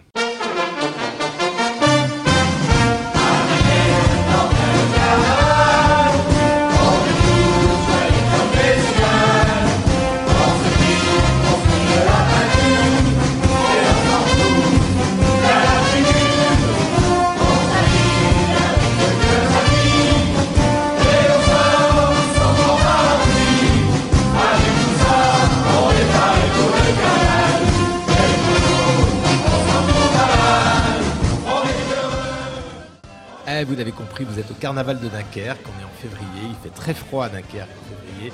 Vous êtes à Dunkerque, vous êtes à Malo-les-Bains, vous êtes au Cursal, vous êtes au Bal de la Violette, vous êtes au carnaval de Dunkerque. Philippe, vous parliez tout à l'heure des bacchanales. Oui. Mais il n'y a pas que les bacchanales. Il y a aussi les Mozart Canal, les Haydn Canal. Et les Wagner Canal. Et les Wagner Canal. Merci Gilles à la technique. Oh Alors le carnaval de Dunkerque, ben, on, devait avoir euh, en ligne euh, trois personnes de Dunkerque, euh, deux frères et, une sœur. Et puis malheureusement, pour des raisons euh, euh, imprévues, on va pas pouvoir les, avoir au téléphone. Donc, eh ben, en fait, je vais vous raconter mon carnaval de Dunkerque. Voilà, après tout, c'est pas. Hein, bon, alors mon carnaval de Dunkerque. C'est quoi le carnaval de Dunkerque? J'ai dit tout à l'heure, le carnaval, c'est un lieu où il n'y a pas de spectateurs, le lieu où on est tous acteurs. La première fois que je suis allé au, carnaval de Dunkerque, j'étais pas déguisé. Je suis allé voir parce que j'étais avec un ami qui m'a dit Tu connais pas le carnaval de Dunkerque? Je vais t'emmener au carnaval de Dunkerque. On est allé au carnaval de Dunkerque. Et là, j'ai vu, c'est incroyable. C'est incroyable pourquoi? Parce que ce ne sont pas des chars, ce ne sont pas des choses qui sont magnifiques, qui sont très belles. C'est simplement des gens de tous les jours. C'est votre voisin de palier, c'est votre collègue, c'est votre patron, euh, c'est votre boulanger, euh, c'est euh, le vieux du coin, c'est la jeune fille d'à côté. Tout le monde est déguisé et tout le monde participe au carnaval. Et participer au carnaval, eh bien, c'est quoi? Bah, C'est se déguiser d'abord parce qu'on l'a vu tout à l'heure, se déguiser, c'est s'habiller en ce qu'on n'est pas dans la vie de tous les jours. Le costume traditionnel pour les hommes, bah, c'est simple, c'est le costume de la pute. C'est-à-dire, euh, les hommes s'habillent en femmes, et c'est pas euh, des femmes très élégantes, c'est des chapeaux à fleurs, c'est des perruques voyantes, des maquillages euh, très, marquées, on va dire, des mini-jupes et des barésies. Donc c'est toujours assez rigolo de voir des gros gaillards de 2 mètres de haut habillés de cette façon-là. Donc euh, c'est un peu tout ça. Et puis c'est aussi euh, euh, des hommes habillés en bébé avec des couches, c'est des femmes habillées en hommes avec des costards et puis des cravates. Donc évidemment on comprend que tout est, tout est mélangé. Et puis on va dans le carnaval, on va qu'est-ce qu'on fait dans le carnaval? On va défiler, mais on va défiler derrière une bande. Et une bande c'est un petit orchestre qui est à pied qui va parcourir un circuit bien, bien particulier dans la ville de Dunkerque ou de Malo ou de Petite-Sainte, etc. Et euh, on va se tenir par les bras, ça c'est important aussi, on se tient, hein. c'est quelque chose d'assez physique le carnaval. Et on va essayer de pousser en avant le plus possible. Et puis devant, il y a quoi? Bah, Il y a une chaîne de, mecs, les plus costauds du village, qui sont là pour retenir, euh, retenir la foule, retenir tout le monde. Donc c'est très physique. Je vous assure que même quand il fait moins 40 dehors, euh, il fait pas chaud au carnaval de Dunkerque. Donc c'est assez, c'est assez incroyable. Il faut, il faut avoir vécu ça, il faut y aller, il faut aller au carnaval. Merci euh, Marie-Pascale euh, d'avoir mis la perruque. Euh, on, s'y croirait presque. Et, le carnaval, c'est aussi plein de choses. C'est-à-dire qu'il y a des intrigues. Les intrigues, c'est quoi? Bah, On se déguise tellement qu'on n'est pas reconnaissable. Et puis, on va croiser au coin d'une rue un, voisin. Et puis, on va travestir sa voix. On va se transformer. On va essayer de lui dire des choses, que, ce qu'on sait sur lui. C'est ça aussi. Et puis il y a les chapelles. Les chapelles, euh, eh bien, euh, c'est euh, on va rentrer chez les gens, on va être accueilli. Évidemment, il y aura quelques petites choses à boire. Et quand je dis petites, c'est aussi des grandes choses à boire. Et donc on va faire la fête chez les gens, on va faire chapelle. Tout ça, c'est le, ça fait partie du carnaval. Et à la fin du carnaval, je vous passe la, traditionnelle, le traditionnel lancer de, de harangue sur la place de Dunkerque. À la fin du carnaval, toutes les bandes qui ont circulé dans la rue se retrouvent pour un rigodon final. C'est vraiment le lieu où euh, toutes les troupes euh, se, retrouvent. Et on va euh, tourner, on va continuer. Et moi, j'ai l'image de, ce carnaval sur la place, la place de Malo, avec le petit kiosque à musique, et tous les, tous les gens qui, qui tourne autour du kiosque. Il faisait nuit, voilà, on entend la musique, hein, on entend la musique, merci Gilles. Et euh, il faisait nuit, il y avait de la lumière et il y avait une colonne de fumée qui sortait comme ça de ce kiosque à musique. Et cette colonne de fumée, bah, c'était la chaleur, c'était la sueur, c'était la transpiration, c'était toutes les évaporations qui, qui émanaient de la troupe. Alors ce qui est intéressant dans le carnaval, c'est que c'est ce que je disais tout à l'heure, c'est que c'est un lieu où euh, il faut être initié. Quand on arrive la première fois, on ne connaît pas euh, les chants, on ne connaît pas les textes des paroles, euh, on ne sait pas trop ce qu'il faut dire, alors on écoute et puis on commence à, se, mettre dans le bain. On va chanter par exemple Marie Chantal, elle a le cul plein de merde, c'est pas vrai, elle l'a lavé. Bon, il faut y être hein, pour chanter des choses comme ça. C'est ça, il faut y euh, être. Il faut y être. Hein. On comprend que on n'est pas, on donne pas dans la dentelle d'ailleurs, on le dit, hein, on donne pas dans la dentelle. C'est comme les fêtes de Bayonne, faut y être. Voilà. Alors à la différence peut-être des fêtes de Bayonne, je crois qu'aux fêtes de Bayonne, on n'est pas déguisé n'importe comment. Il y a quand même une traditionnelle, on est en blanc et en rouge. C'est ça. Et puis on boit beaucoup. Et on se fait vomir dans le cou. Aussi. Oui, on sent le vécu, Jean-Laurent. Ah non, j'y suis jamais allé. C'est vraiment, c'est par oui dire. Mais, mais, poursuivez, mon cher Philippe. Mais au carnaval de Dunkerque, on boit beaucoup, évidemment. On boit de la bière, bien sûr, on boit beaucoup. Mais euh, pour y avoir été plusieurs fois, euh, très honnêtement, j'ai jamais vu vraiment de violence. Non. J'ai jamais vu vraiment de, gens euh, sous. Oui, il y en a, mais ils sont, on va dire, ils sont, ils sont encadrés. Et il y a une espèce de bonne humeur. C'est très, c'est très bon enfant. Ce que je voulais dire aussi dans la spirituelle du carnaval de Dunkerque, c'est aussi le côté des pas. Il y a de la musique. Euh, la musique euh, va provoquer par exemple le chahut, où on va se tenir par, euh, par les bras et on va sauter. C'est violent, c'est physique. Il y a des gens qui n'aiment pas, alors on sort du, on sort du chahut si on y arrive, hein, parce qu'on est quand même très très nombreux, très serrés. Et puis il y a toujours cette petite air qu'on a entendu, le petit air de, de, fifre qui va ralentir le pas et c'est un autre pas qui va, qui va se mettre en action. Donc c'est très rituel, c'est très intéressant. Euh, quand je dis intéressant, ça paraît être, intellectuel. C'est tout sauf intellectuel. On y est. On vit le carnaval, on est crevé, on est fatigué, mais on veut que ça continue. Et ça, c'est très, très passionnant. Et puis, il y a les hymnes. Et là, on va écouter, euh, on va écouter deux hymnes. Le premier, c'est l'hymne à Copinard. Copinard, c'est le tambour majeur. Parce que à chaque carnaval, dans le carnaval d'Inquier, il y a un tambour major.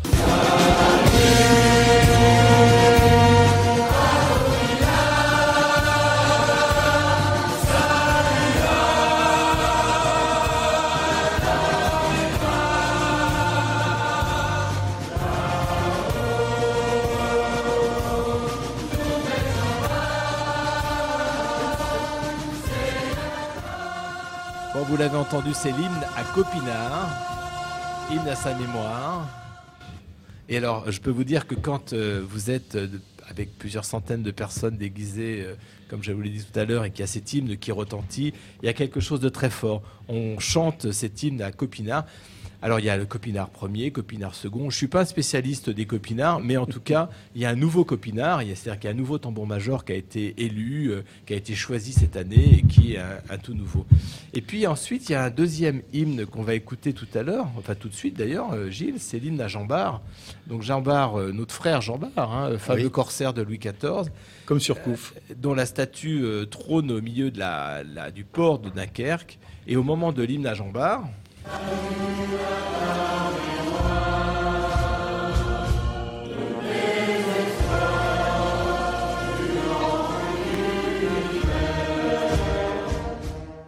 Jean Barre, ne pas confondre avec Raymond Barre. Raymond Barre, son père. Donc l'hymne à Jean Barre, ce qui est, ce qui est impressionnant, c'est que après, le chahut, après la, foule, après la, euh, l'entrain, la, dynamique en fait du, carnaval, euh, quand retentit les premières mesures de l'hymne à Jean Bart, tout le monde se calme, tout le monde se tient les mains, tout le monde se met à genoux et tout le monde chante parce que évidemment le vrai carnavaleux, il connaît toutes les paroles de toutes les chansons du carnaval. Euh, et il connaît, il repère comme ça très vite les touristes qui viennent au carnaval de Dunkerque. C'est un, c'est un carnaval que moi je trouve authentique. C'est pas un carnaval commercial. Il n'y a pas de char, il n'y a rien à acheter. Il y a juste à se montrer dans les costumes les plus délirants, les plus fous, euh, les plus débiles, les plus crades qu'on puisse imaginer.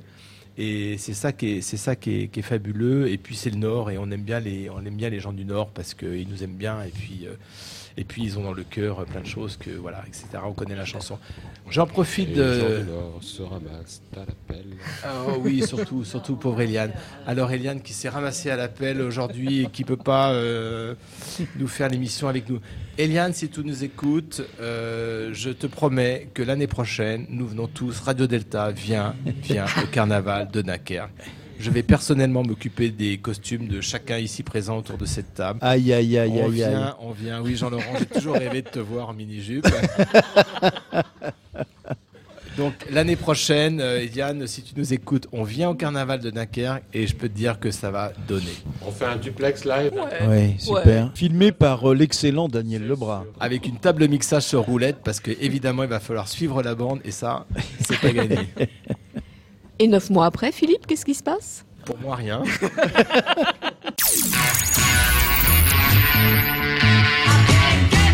Vous êtes sur Radio Delta, la radio qui rayonne entre les oreilles.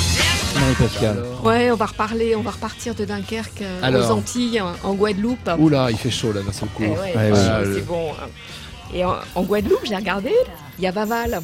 Vaval Vaval. Qui c'est Vaval Vaval, eh ben c'est, le roi du carnaval. Donc dans les quatre jours, ils font une statue de, ce roi euh, magnifique euh, qui symbolise euh, tous les problèmes de l'année écoulée.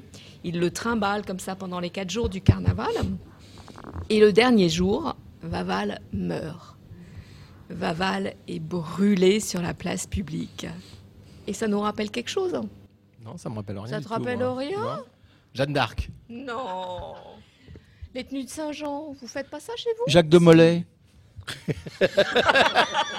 Mais non, les tenues de Saint-Jean d'été. Mais Le sacrifice, le feu. Le sacrifice, on met tous nos petits problèmes sur une feuille et puis on brûle tout et on recommence tout. Vous faites pas ça, vous?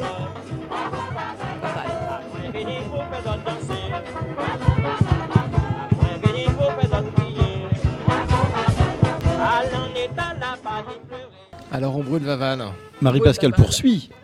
On brûle Vaval. Il n'y a plus de Vaval. Et on le reconstruit l'année prochaine. Ah bah, bien sûr. Et on recommence. Ah bah et on recommence en début d'année. Hein. Parce que souvent dans les carnavals, il y a ce que je disais tout à l'heure, il y a le roi du carnaval, la reine du carnaval. Ce sont souvent des gigantesques euh, statues, enfin de poupées en fait énormes qu'on trimballe comme ça dans la ville pour que tout le monde les. Et d'ailleurs, ce qui est intéressant, c'est que on ne les sort qu'à la période du carnaval. Le reste du temps, ils sont cachés quelque part, on ne sait pas trop où, dans des entrepôts discrets. Ah bah, on en fait à chaque fois un nouveau, puisqu'on le brûle, Vaval. Alors on ne le brûle pas dans tous les carnavals. Ah bah, hein. À Guadeloupe, on le brûle. Hein. Et le dernier jour, hein, tout le monde est déguisé en noir et blanc. En noir et blanc. Alors, ça me rappelle. Comme sur un pavé euh, mosaïque. Comme, sur, un pavé, mosaïque. Il faut savoir qu'au carnaval de Dunkerque, quand vous allez au carnaval de Dunkerque, vous les repérez assez vite. Il y a des groupes qui sont habillés en zoulou ou en papou, on va dire des zoulous, c'est-à-dire qu'ils sont grimés. Euh, c'est un costume traditionnel, hein. c'est toujours le même. Vous y allez au carnaval aujourd'hui, demain, après-demain, vous les verrez toujours habillés pareil. C'est-à-dire qu'ils sont habillés en noir avec un os dans le nez et ils ont une espèce de pagne, euh, de, espèce de truc avec du raffia.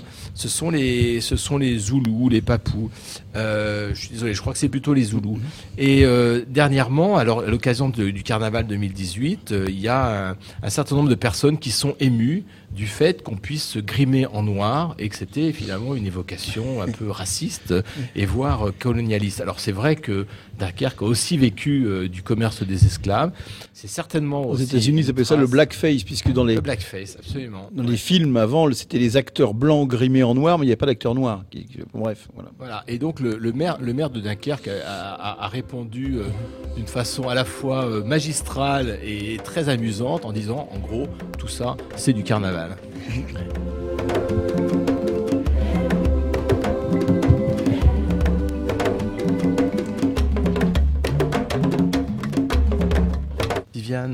On se déguise ou on se déguise pas Moi, maman, je sors. Ma mère. Mais avec un pantalon vert, un pull rose et une euh, veste jaune et des sous-vêtements panthères. Mais tu t'es cru à carnaval Carnaval. Mais qu'est-ce que ça voulait dire?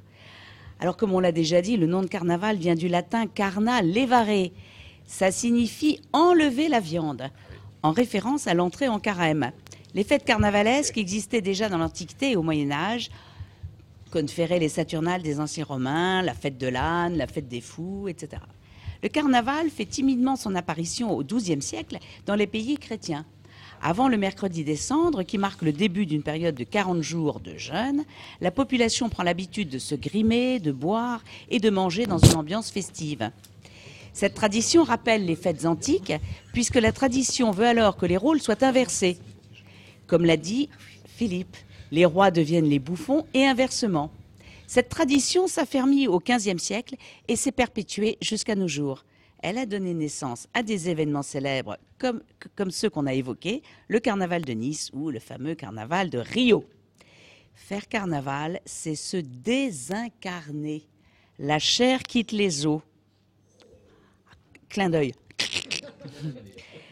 Le carnaval. Oui. Le carnaval représente par analogie la période de divertissement en ce sens qu'elle divertit. Gilles a la technique qui me fait rire, moi qui ne ris jamais.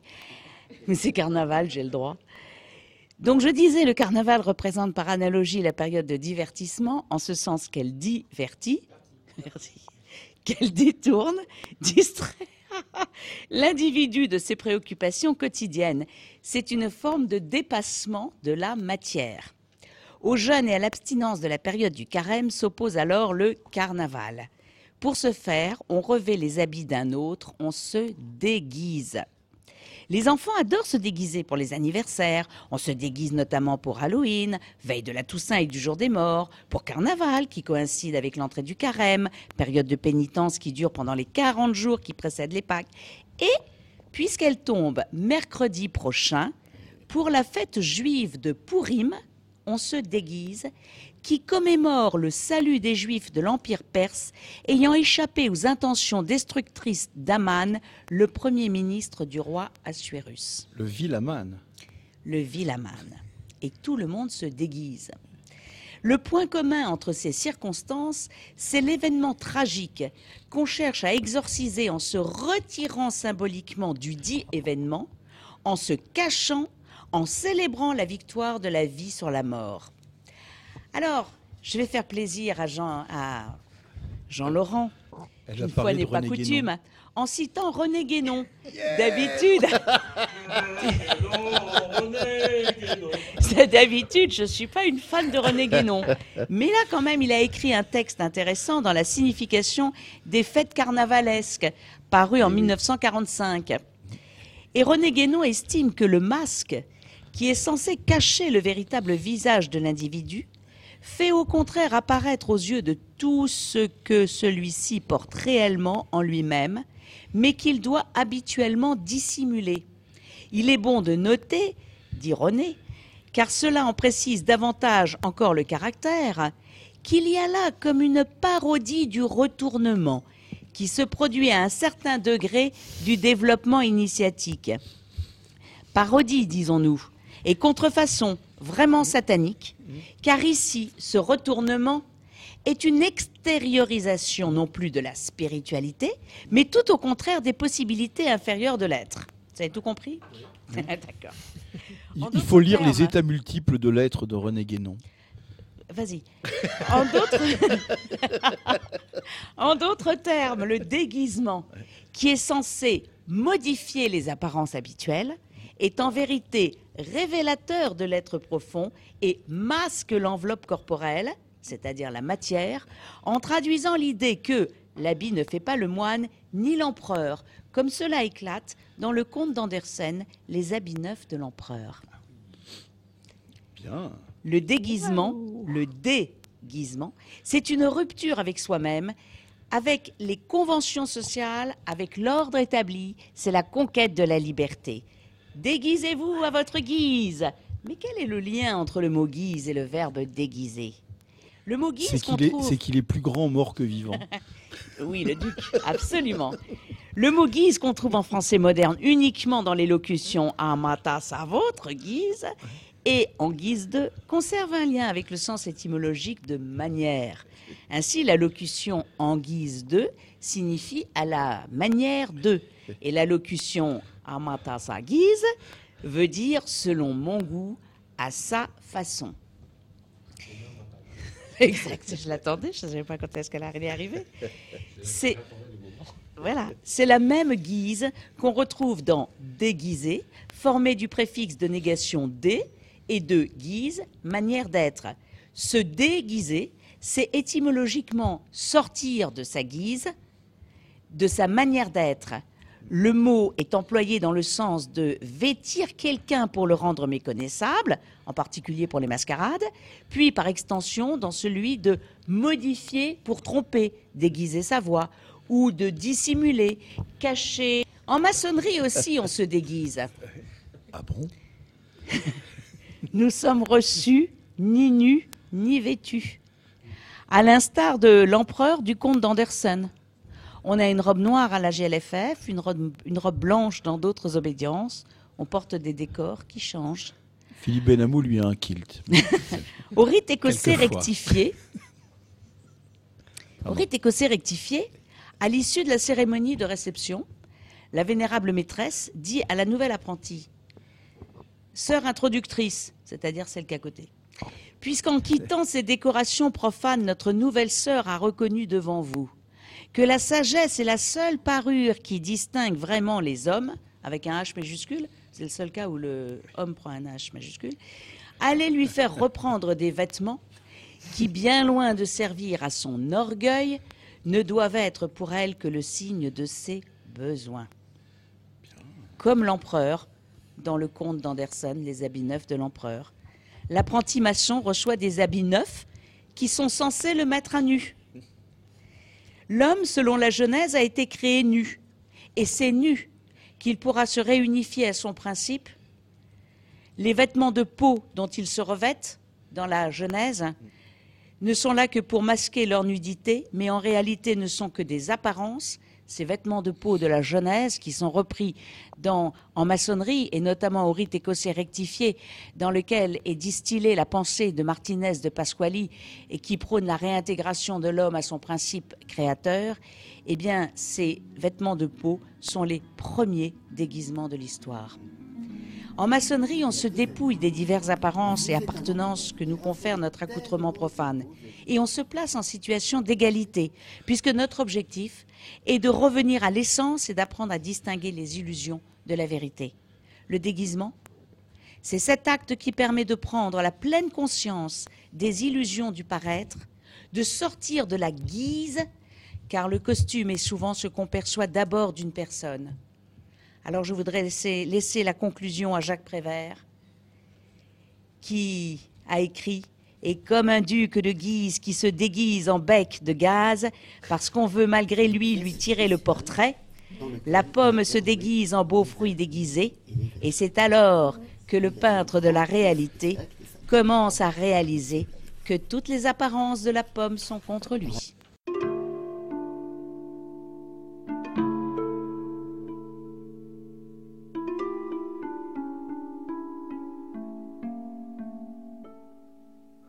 Si j'avais les moyens de pouvoir à ma guise être un jour l'assassin, l'autre le duc de Guise, bergère à Don Rémy ou bien Robin des Bois, de savoir aujourd'hui qui je fus autrefois. Vous êtes bien sur Radio Delta, euh, émission 1, 2, 3 Soleil consacrée au carnaval.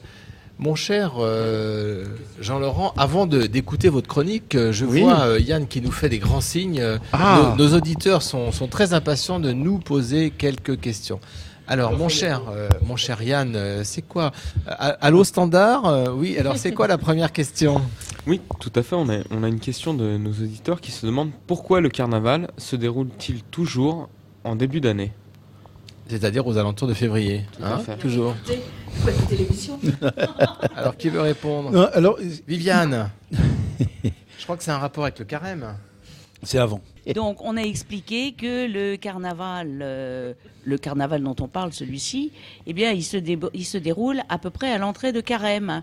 Et euh, carnaval voulant dire enlever la viande, carême étant la période de- d'abstinence, de, pénitence avant Pâques, qui est une fête chrétienne qui célèbre quand même, ou qui commémore plutôt la mort du Christ, eh bien, c'est une façon de... euh, d'être gai et de d'exorciser justement euh, la peine, le chagrin.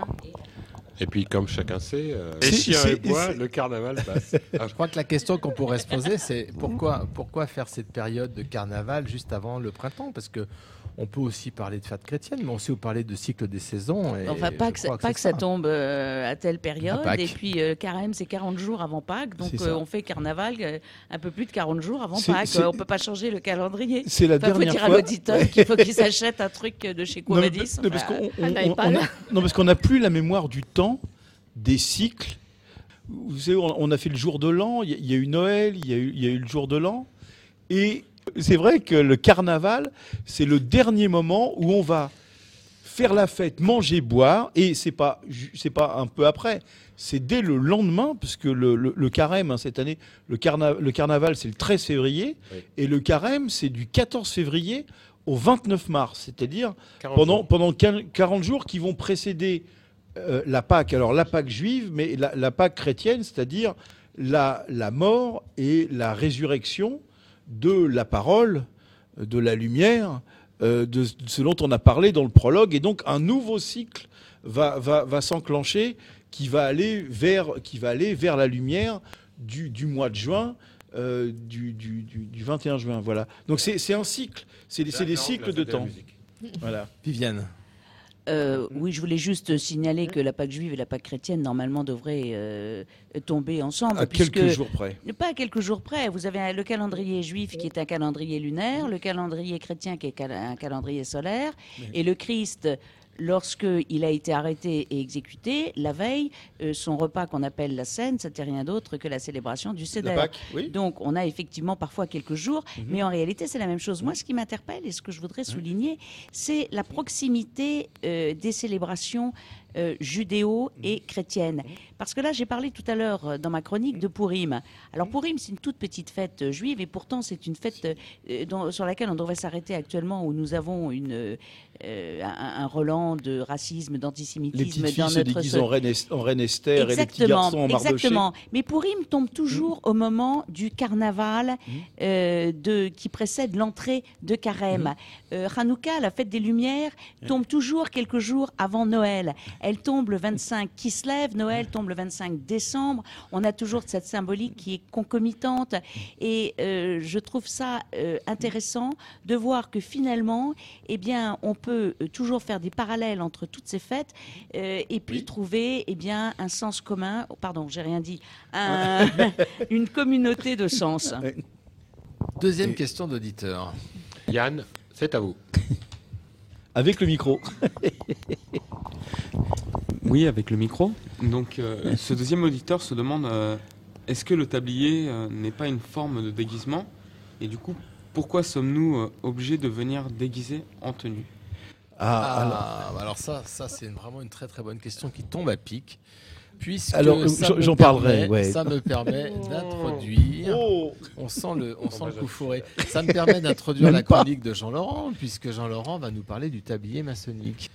Jean Laurent, euh, on a toujours porté des tabliers en Alors c'est ce que je pensais et c'est ce que beaucoup de, de, de nos frères et de nos sœurs pensaient. Euh, alors quand on parle de, carnaval, on parle évidemment de déguisement. Et nous, euh, chez les francs-maçons et les francs-maçonnes, nous avons ce que nous appelons des décors, mais qui peuvent s'apparenter parfois, en effet, à, des déguisements. Alors, tout en fait a commencé pour moi quand, lors de, recherches, en général ce que je fais d'habitude, je fouille dans les vieux cartons, dans la, bibliothèque, etc., à la Grande Loge. Et donc j'avais trouvé un vœu euh, du convent de 1936 de la Grande Loge de France, euh, ou plus exactement d'ailleurs une circulaire qui envoyait à toutes les loges le vœu qui avait été voté au convent de 1936 de la Grande Loge de France. Et que disait ce vœu? Alors il est, daté, hein, Grande Loge de France, 8 rue Puteaux, Orient de Paris, 29 octobre 1936. Nous avons la faveur de porter à votre connaissance le vœu relatif au port du tablier par les frères de la Fédération, vœu ainsi conçu. Deux points, ouvrez le guillemet. Le, le convent émet le vœu. Deux points. Que la Grande Loge de France remette en honneur parmi ses membres le port du tablier, emblème du travail. Ce qui voulait dire, grosso modo, enfin, pas grosso modo, ce qui veut dire très clairement que le port du tablier n'était plus euh, en, odeur de sainteté à la Grande Loge. Reconnaissant toutefois qu'il est, est, difficile d'imposer cette dépense aux frères déjà pourvus d'un cordon de maître, donc les maîtres portaient un cordon et pas le tablier et le cordon, conseille aux ateliers de la fédération de se procurer un jeu de tablier d'officiers pour les cinq premiers dignitaires, vénérable maître, premier, second surveillant, orateur, secrétaire, etc., recommande aux députés le port de l'emblème du travail lors des tenues de congrès, de grandes loges et de convents, ce qui veut dire très clairement que lors des tenues euh, de congrès, de grandes loges et de convents, ils ne portent pas de tablier, mais leur cordon de député, et oblige, oblige là, pour les autres on conseille, on oblige les nouveaux promus au troisième degré à revêtir le tablier de maître. Donc pour eux, ça serait obligatoire. C'est le, ils proposent ça aux loges. Nous ne saurions donc trop attirer votre attention sur ce vœu qui tente à inciter les ateliers à reprendre une coutume toujours observée par la maçonnerie du monde entier et dont la prise en considération témoignerait de notre fidélité et de notre attachement à la tradition écossaise. Veuillez agréer, mon très cher frère, l'expression de mes sentiments bien fraternels, le grand secrétaire René Ledoux. Alors, en voyant ça, j'ai décidé de commencer un certain nombre de recherches sur le sujet. Et le second texte que j'ai trouvé, je vais en faire part parce que j'en ai trouvé plusieurs, il s'appelait, euh, c'est dans une revue qui s'appelle Le Symbolisme, revue créée par Oswald Wirth en 1912. Et donc dans cette revue Le Symbolisme, j'ai trouvé un article qui s'appelle L'apologie du tablier en 1934 par Albert Lantoine. Albert Lantoine est un historien, il a été grand secrétaire de la Grande Loge et pendant 30 ans, plus de 30 ans, il a été le bibliothécaire, archiviste de la Grande Loge de France. Voici ce que nous dit Albert Lantoine, personnage considérable. Trop oublié, mais considérable. Euh, auteur d'un certain nombre d'ouvrages, enfin trois tomes de l'histoire de la, franc-maçonnerie en trois tomes, euh, La lettre au souverain pontife, Iram, couronne d'épines, etc., etc. Voici ce que dit l'Antoine. Lorsque de longues années, que je ne veux pas par coquetterie évaluer, j'étais vénérable maître de la, respectable loge, la Jérusalem écossaise. Juste pour vous rappeler en trois mots, euh, Albert Lantoine a été initié en 1900 dans une loge, la loge numéro 1 du droit humain, mais il va être entre guillemets régularisé dans une loge, la Jérusalem écossaise, qui était en fait c'était une loge miroir de cette loge numéro 1 du DH, puisque les frères de la loge numéro 1 du DH étaient membres de la, de la Jérusalem écossaise, et en premier lieu Georges Martin, l'orateur et le fondateur de la Fédération du droit humain. Ne pas confondre avec Georges Marché. Ni Georges Martin. Ah ah Mon petit doigt m'a dit qu'il y avait une loge l'Antoine qui s'est créée il y a peu Et oui, de temps. il y a peu, nous avons fondé avec un certain nombre de frères, dont un certain euh, Gilles à la technique qui s'occupe de la musique. euh, Absolument. Avec une loge absolument fantastique. Une, loge. Albert Lantoine, numéro 1582 de la Grande Loge de France, qui s'est créée il y a deux mois. Voilà, et nous en sommes très fiers. Et très fiers d'abord de pouvoir rendre hommage euh, à Albert Lantoine. Longue vie à cette loge. Merci. Et alors, l'Antoine dit, lorsque j'étais vénérable maître de la loge de la Jérusalem écossaise, un maçon anglais qui se trouvait sur nos colonnes. Donc déjà, à l'époque, en, en 1900 en 1934, il y avait des maçons anglais dans les loges, même les plus politiques de la Grande Loge de France. Un maçon anglais qui se trouvait sur nos colonnes fit, au cours de la discussion, une sortie contre ses frères français. Donc, dit Albert Lantoine, lorsqu'il était vénérable maître de la loge de Jérusalem écossaise, un maçon anglais qui se trouvait sur nos colonnes fit au cours de la discussion une sortie, entre guillemets, contre ses frères français. Il leur refusait la qualité maçonnique parce qu'ils ne portaient pas le tablier. Bien que cette sortie fût énoncée en termes courtois, je l'estimais non seulement déplacée, mais injuste. La Jérusalem écossaise était alors un de ces ateliers dits révolutionnaires où on ne se, préoccupait que fort peu, trop peu, de ritualisme, de l'institution. Alors moi je vous le dis carrément, ils s'en préoccupaient pas, pas du tout. Un peu, c'est pas du tout. Euh, et les rires des assistants firent tout de suite justice de cette ridicule observation. Ridicule, point d'interrogation, je la jugeais telle à l'époque. Depuis, mon sentiment sur ce point a nettement changé. Certes, je pense toujours que le véritable maçon ne se reconnaît pas à la particularité de son insigne. Mais il est de constater cependant que si le respect des traditions est une de ses vertus, il ne doit pas mépriser celle-là plus que tout autre. Ce n'est pas seulement la réflexion et l'expérience qui ont contribué à modifier mon avis sur le sujet, mais la fréquentation de nombreux Orients étrangers. Ce qui voulait dire, encore une fois, que euh, les frères de la Grande Loge de France euh, fréquentaient de nombreux Orients étrangers. Partout, que ce soit dans les pays anglo-saxons et balkaniques, en Belgique et en Suisse, j'ai pu me convaincre que le tablier était d'un usage obligatoire. Notez bien les pays. Et j'avoue que me trouvant dans leurs assemblées maçonniques, avec un simple cordon, c'est-à-dire que l'Antoine ne portait que le cordon de maître, alors que lorsqu'il allait dans les loges anglaises, belges, balkaniques ou suisses, les autres avaient cordon et tablier, j'avais l'impression de jeter dans l'ensemble une note discordante. C'était une originalité dont je ne m'enorgueillissais pas, parce que je prenais conscience que la raison n'était pas de mon côté. Nos ancêtres du XVIIIe siècle portaient le tablier. Comment cette coutume s'est-elle perdue? Il y aurait là une recherche à faire qui ne manquerait pas d'intérêt et du point de vue historique et du point de vue moral. Car enfin, à quel mobi- mobile a-t-on obéi en faisant du cordon le seul insigne de notre grade? Je rends mon tablier. Ça veut dire que, ça veut, ça veut dire que le, le tablier qui, euh, pour les, les maçons que nous sommes, est quelque chose qui est acquis. On a l'impression que tous les, tous les francs-maçons ont toujours porté le tablier et vous nous rappelez très justement, mon très cher Jean-Laurent, que ça n'a pas été le cas et que c'était beaucoup plus compliqué.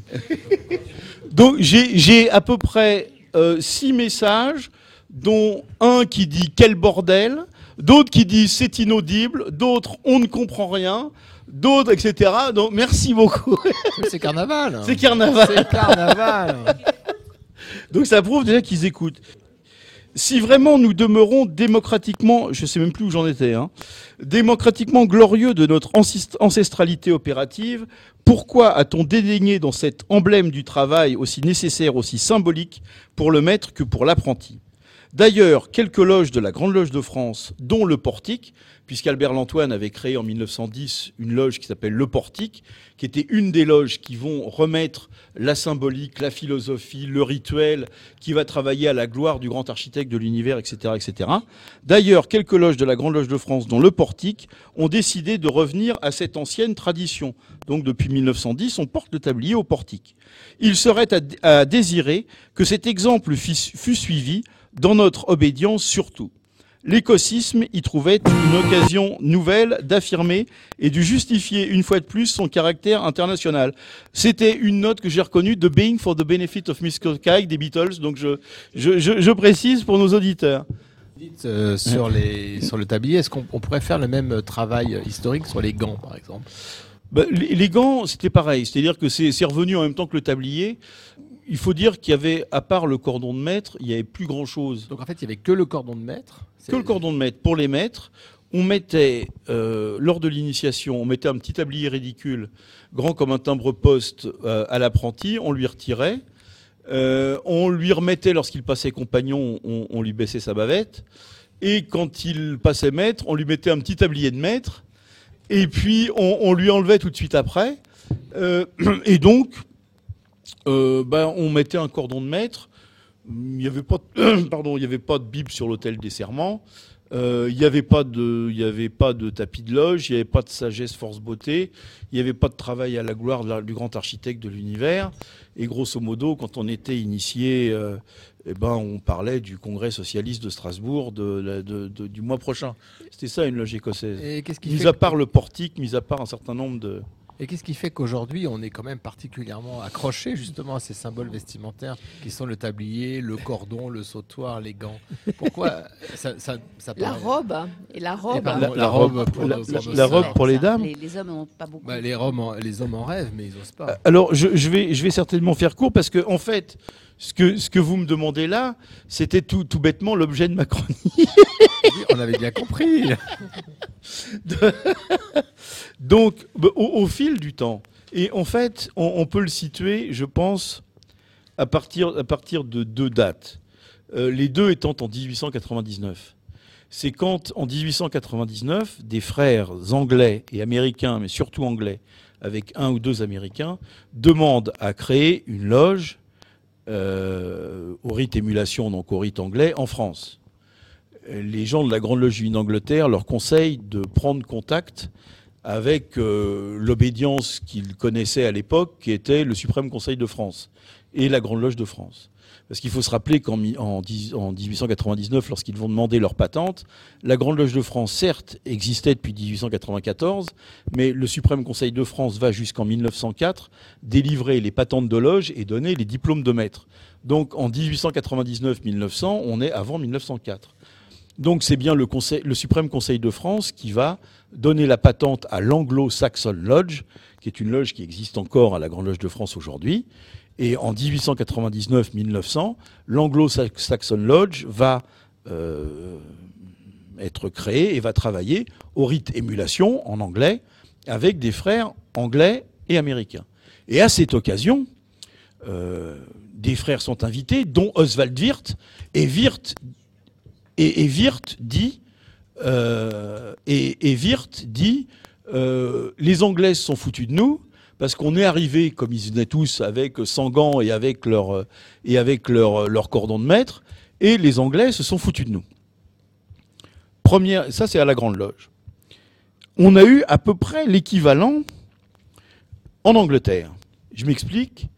Euh, autant, la, Grande Loge unie d'Angleterre a eu des pudeurs à créer une loge euh, en France, autant il faut bien le dire, le, Grand Orient n'a pas eu ces pudeurs et a créé une loge en Angleterre.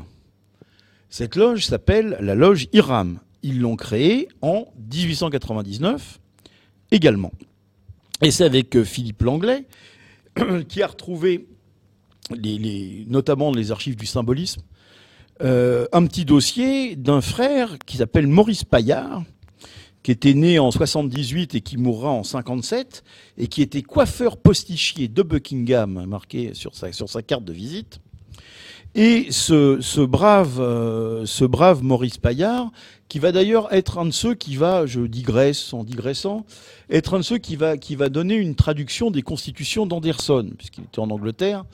Et donc, pour celles et ceux qui liraient la, la, la traduction des constitutions d'Anderson de Daniel Ligou, lorsque Daniel Ligou dit qu'il a fait un très gros travail de traduction pour faire la traduction de ces constitutions d'Anderson, des esprits taquins ont noté que la traduction de Daniel Ligou à deux mots et trois virgules près correspondait exactement à la traduction de Maurice Paillard de 1953.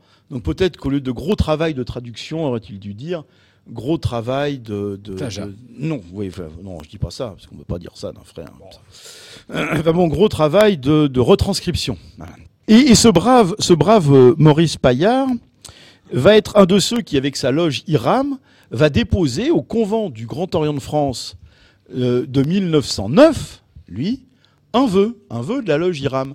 Pourquoi? Bah Parce qu'il fréquentait, même en ne les fréquentant pas, enfin en tous les cas il les voyait, il les connaissait, les frères de la Grande Loge unie d'Angleterre qui euh, portaient un tablier.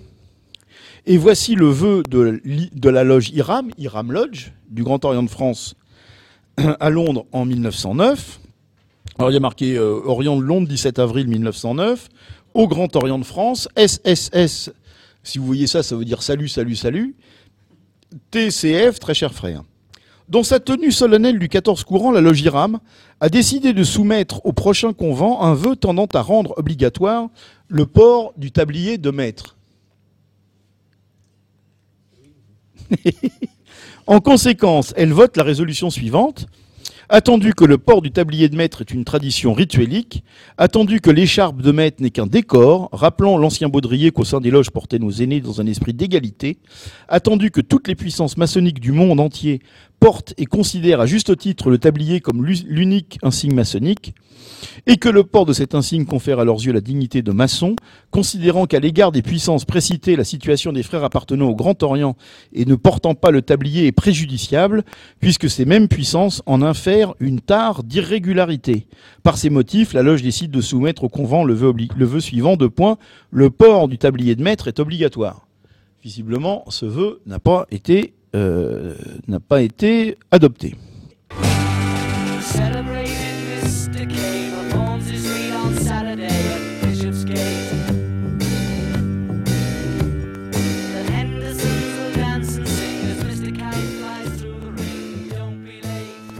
Viviane, Viviane Bensoussan, une petite question pour Jean-Laurent. Oui, parce que moi j'ai écouté avec beaucoup d'attention Jean-Laurent et je te remercie de toutes ces explications qui font comprendre euh, au public et à nous en premier d'ailleurs euh, comment le tablier s'est instauré au sein de la maçonnerie Parce que c'est vrai que c'est pas évident. Euh, moi, j'avais pour idée que le tablier, ça provenait d'une part, euh, c'était à l'imitation des loges opératives, puisque les constructeurs portaient un tablier et que la maçonnerie, ça n'est rien d'autre qu'une transposition spéculative de la loge opérative. Et puis, j'avais aussi dans l'idée que ça rappelait les vêtements de peau que j'ai évoqués tout à l'heure dans ma petite chronique, que dont Dieu a revêtu l'homme qui se, qui se voyait nu, et donc euh, pour signifier donc euh, la, euh, la, recréation du monde et, et, donc pour justifier le rituel. moi, j'ai une question à, à vous poser. au premier grade, quel que soit le rite, partout, le tablier, il est toujours blanc. Et puis ensuite, eh bien, il est de moins en moins blanc. Il est de plus en plus différent selon les rites. Donc, moi, ce que je voudrais savoir, euh, c'est comment vous ressentez cette différence fondamentale entre le blanc du tablier et, les autres? On va y arriver, Viviane. La différence entre le blanc du tablier et tous, les, tous, les, tous les tabliers finalement qui, suivent en fait ce grade d'apprenti. Pour, pour, faire, pour faire excessivement court, parce que euh, le tablier, c'est l'emblème du travail. Donc évidemment, que le, tablier, c'était en, hommage ou en référence à la maçonnerie opérative. Seulement, comme à partir de 1860-70 jusqu'en 1950 et quelques, la maçonnerie n'était pas du tout, enfin il faut le dire quand même, euh, un ordre initiatique, mais un club de défense des candidats républicains. Donc ils avaient autre chose à, à penser entre 1860 et la guerre et bien après la guerre de 14. Euh, et donc, ils ont enlevé le superflu, c'est-à-dire le grand architecte, euh, le tablier, les colonnes, les gants, etc., etc. Enfin bref, c'était un, c'était un club, quoi. Et les femmes et les femmes, non, il y avait même des femmes dans la maçonnerie écossaise avec les loges d'adoption et la maçonnerie mixte. Donc ça, ça, ça y avait. Juste euh, ensuite, quand il a fallu les, les couleurs, vite fait, euh, ils ont pris, ils ont pris bêtement en général la couleur des, ordres de chevalerie des pays. Donc en Angleterre, c'est devenu, euh, avec l'ordre de la jarretière, un bleu, puis après un bleu un tout petit peu plus soutenu quand euh, le brave Jacques Stuart a lui-même donné les ordres de la jarretière. Donc ils avaient fait une nuance de bleu et pas de grès entre les stuartistes et les, et, les hanovriens. Voilà. Euh, les Écossais, c'est vert, c'est l'ordre du chardon. et, chez nous, c'était l'ordre du Saint-Esprit, donc qui était bleu comme, l'ordre du Saint-Esprit. Et en 1804, quand ils ont créé les trois premiers degrés symboliques, euh, quand Grastilly est revenu, qu'il était hébergé dans les locaux des loges écossaises à Paris et qu'ils ont créé les trois premiers degrés symboliques, ils ont cherché quelle couleur ils allaient prendre. Alors vraisemblablement pour deux raisons, mais qui se confondent. Euh, c'était un qu'on avait qu'on venait de créer euh, quelques mois avant un nouvel ordre de chevalerie qui était l'ordre de la Légion d'honneur dont la couleur était le rouge ponceau, qui est le rouge du rite écossais ancien accepté. Et puis, comme par ailleurs, le premier tablier que mettaient les maçons quand ils, quand passaient dans les ateliers supérieurs était le tablier du 18e degré, qui était un tablier à majorité rouge. Les deux ont fait qu'il était plus simple pour un maître écossais d'avoir un tablier rouge qu'un tablier bleu. J'ai essayé d'être bref. Et le tablier vert du 4e grade du rite écossais rectifié Non, mais ça, après, chaque, chaque rite a eu euh, le vers de l'espérance, la foi, la charité, l'espérance, etc. Enfin bon, c'est des, Après, chaque, chaque, rite a décliné, mais là, je parlais que des trois premiers degrés symboliques. Voilà. Eh ben, en, fait, et le rectifié, c'était bleu. Enfin bon, on, est, on est bien dans le thème du carnaval, puisqu'on on, parle de, on parle de, déguise, on parle de déguisement, on parle de, on parle de couleur. Vous êtes toujours sur Radio Delta. C'est ça. Vous avez vu cette émission euh, dédiée au carnaval avec des allures de carnaval, pour ne pas dire carnavalesque. Euh, nous avons, euh, nous arrivons au terme de notre émission. Euh, Jean-Laurent, euh, je vais vous laisser le mot de la fin, puisque comme de, ah, comme de tradition, vous avez notre, euh, un ensemble de, revues, de livres et de, même de CD aujourd'hui à nous, à nous évoquer. Est-ce que vous, vous commencez par quoi? Vous commencez par le disque? Là, je vois Apolline. Alors, alors Gilles, je passe tout de suite la, la parole à Gilles, qui m'a donné un, un CD d'un groupe qui s'appelle Apolline No Longer Rain.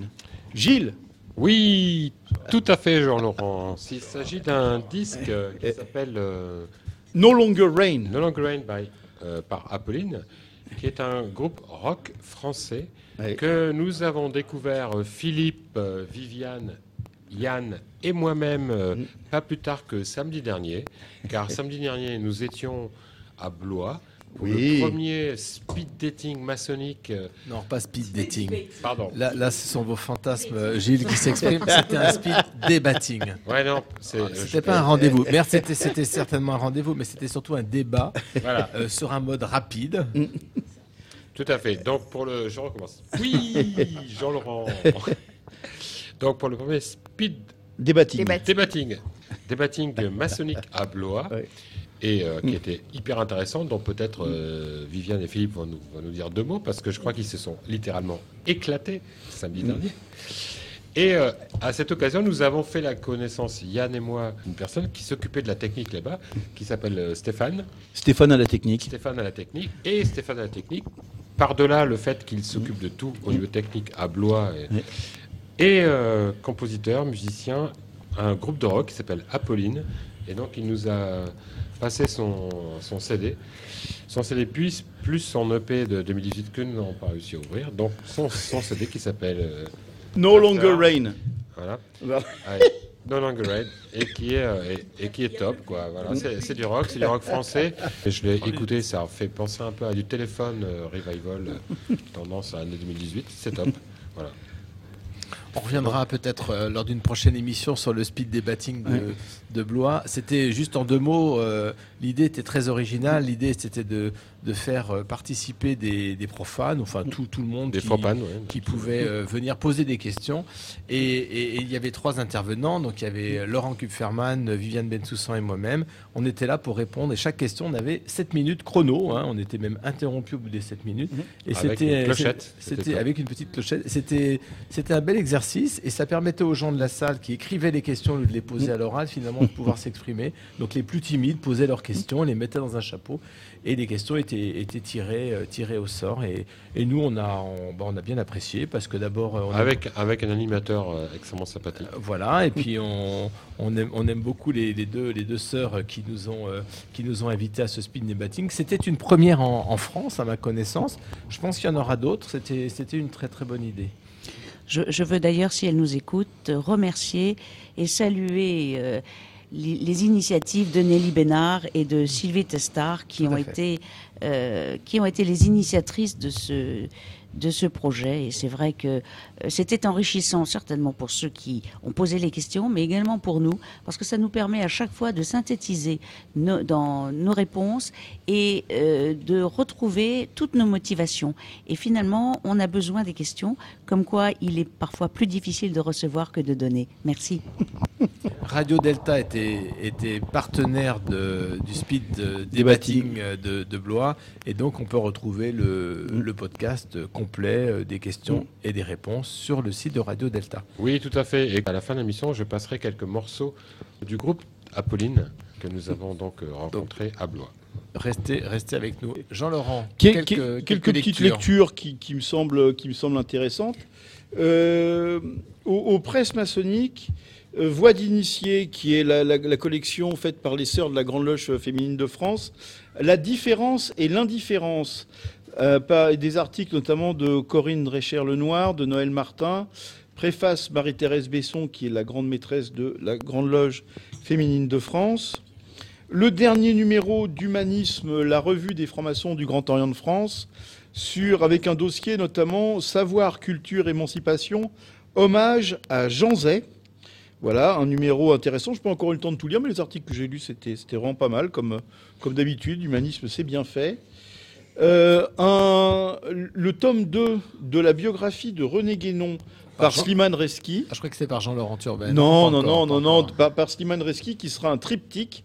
Donc après la biographie en elle-même, l'œuvre, le sens, euh, l'œuvre, le sens de la primordialité, c'est aux éditions Albourak. Je crois que Viviane l'a lu avec. Euh, et a quelques mots à nous dire. Et, et, je vous le recommande comme le premier tome et parfois c'est difficile de lire des choses sur Guénon. Eh ben Slimane Revski, il a ce talent de rendre ça, euh, de rendre ça compréhensible. Et après la biographie, vous avez l'œuvre de, Guénon. Expliqué. Euh, un livre euh, aux éditions CEPADUS, collection de midi, hein, la collection de midi, d'Alain Keruel, de l'alchimie à la franc-maçonnerie. Donc pour ceux qui s'intéressent à la fois à l'alchimie et à la franc-maçonnerie, et vraiment c'est bien fait. Là aussi c'est à peu près compréhensible. Euh, parfois c'est un peu abscon, mais là c'est plutôt bien fait. C'est voilà, je vous le recommande. Je rappelle d'ailleurs qu'à ce sujet que nous avons une émission. 1, 2, 3 Soleil, qui a été consacrée à l'alchimie, qui était la numéro 3. Hein, et, qu'on peut écouter en podcast sur le site. Exactement. Et nous y reviendrons certainement. Avec Jean-René Albertin. Exactement. 1848. Alors, euh, quelques, quelques, quelques revues maintenant. Euh, l'histoire, euh, avec bon, un Foucault inédit, c'est pas grave. la révolution de 1848, on sait que dans le, gouvernement de 1848, il y a eu de très nombreux maçons, que ce soit Crémieux, Garnier-Pagès et bien d'autres. Donc la revue L'Histoire, je vous le recommande sur 1848. Le Figaro Histoire, euh, l'Espagne musulmane, que j'ai trouvé vraiment très bien fait. Euh, et donc je, vous le recommande aussi, même si c'est le Figaro. Euh, la grande histoire du christianisme dans les, grands dossiers de sciences humaines, le hors-série Histoire et sciences humaines, sur la grande histoire du christianisme. Et c'est vraiment, euh, là aussi, c'est vraiment, euh, très bien fait. C'est le dernier numéro qui est toujours en kiosque. Et puisqu'on parlait de carnaval, Géohistoire euh, consacre un numéro à mai 68, une année qui a secoué le monde. Euh, et donc, bah, je vous le recommande, surtout avec la thématique du carnaval, puisque là, pour le coup, ça a vraiment quelque chose à voir. C'était même la chienlit, hein, je crois. je me rappelle très bien, j'ai manifesté, j'avais 10 ans. Et moi, j'étais pas né. Alors, donc, nous allons euh, clore, cette émission en remerciant euh, les chroniqueurs euh, qui étaient autour de la table. Vous avez vu, euh, chers auditeurs, vous avez entendu que l'émission, c'était du carnaval. Donc, je remercie Viviane Bensoussan Merci, Philippe. je remercie Marie-Pascale Schuller. Chroniqueuse. chroniqueuse. Et oui. Jean-Laurent Turbet qui nous a. Un cinquième de chronique, à peu près. D'un cinquième de sa chronique. Ça devait être trop. Sur, sur les tabliers. Merci Gilles à la technique. Hein, eh ça, ben, de, rien. Qui a bien balancé les morceaux au bon moment. Merci Yann. pour oui. Avoir... Merci. C'est un, euphémisme. Merci à Yann pour avoir euh, balancé, euh, lui, les, questions des auditeurs euh, aussi nombreux que toujours. Ouais. il nous reste donc à, vous remercier. Merci, merci Daniel pour nous filmer. Vous retrouverez le, montage que Daniel. Merci à Daniel Lebrun. Qui est toujours un grand plaisir de, bien visualiser parce que c'est bien fait. C'est fait avec beaucoup d'humour. donc merci à, merci à vous tous et nous nous retrouvons donc euh, le prochain qui sera le dernier vendredi du mois de mars mhm. sur un thème qui reste encore à découvrir. Ok, nous allons terminer sur euh, Apolline. bah oui. Avec un titre et puis quelques autres peut-être. Dans le premier s'appelle Mauvais genre parce que c'est carnaval.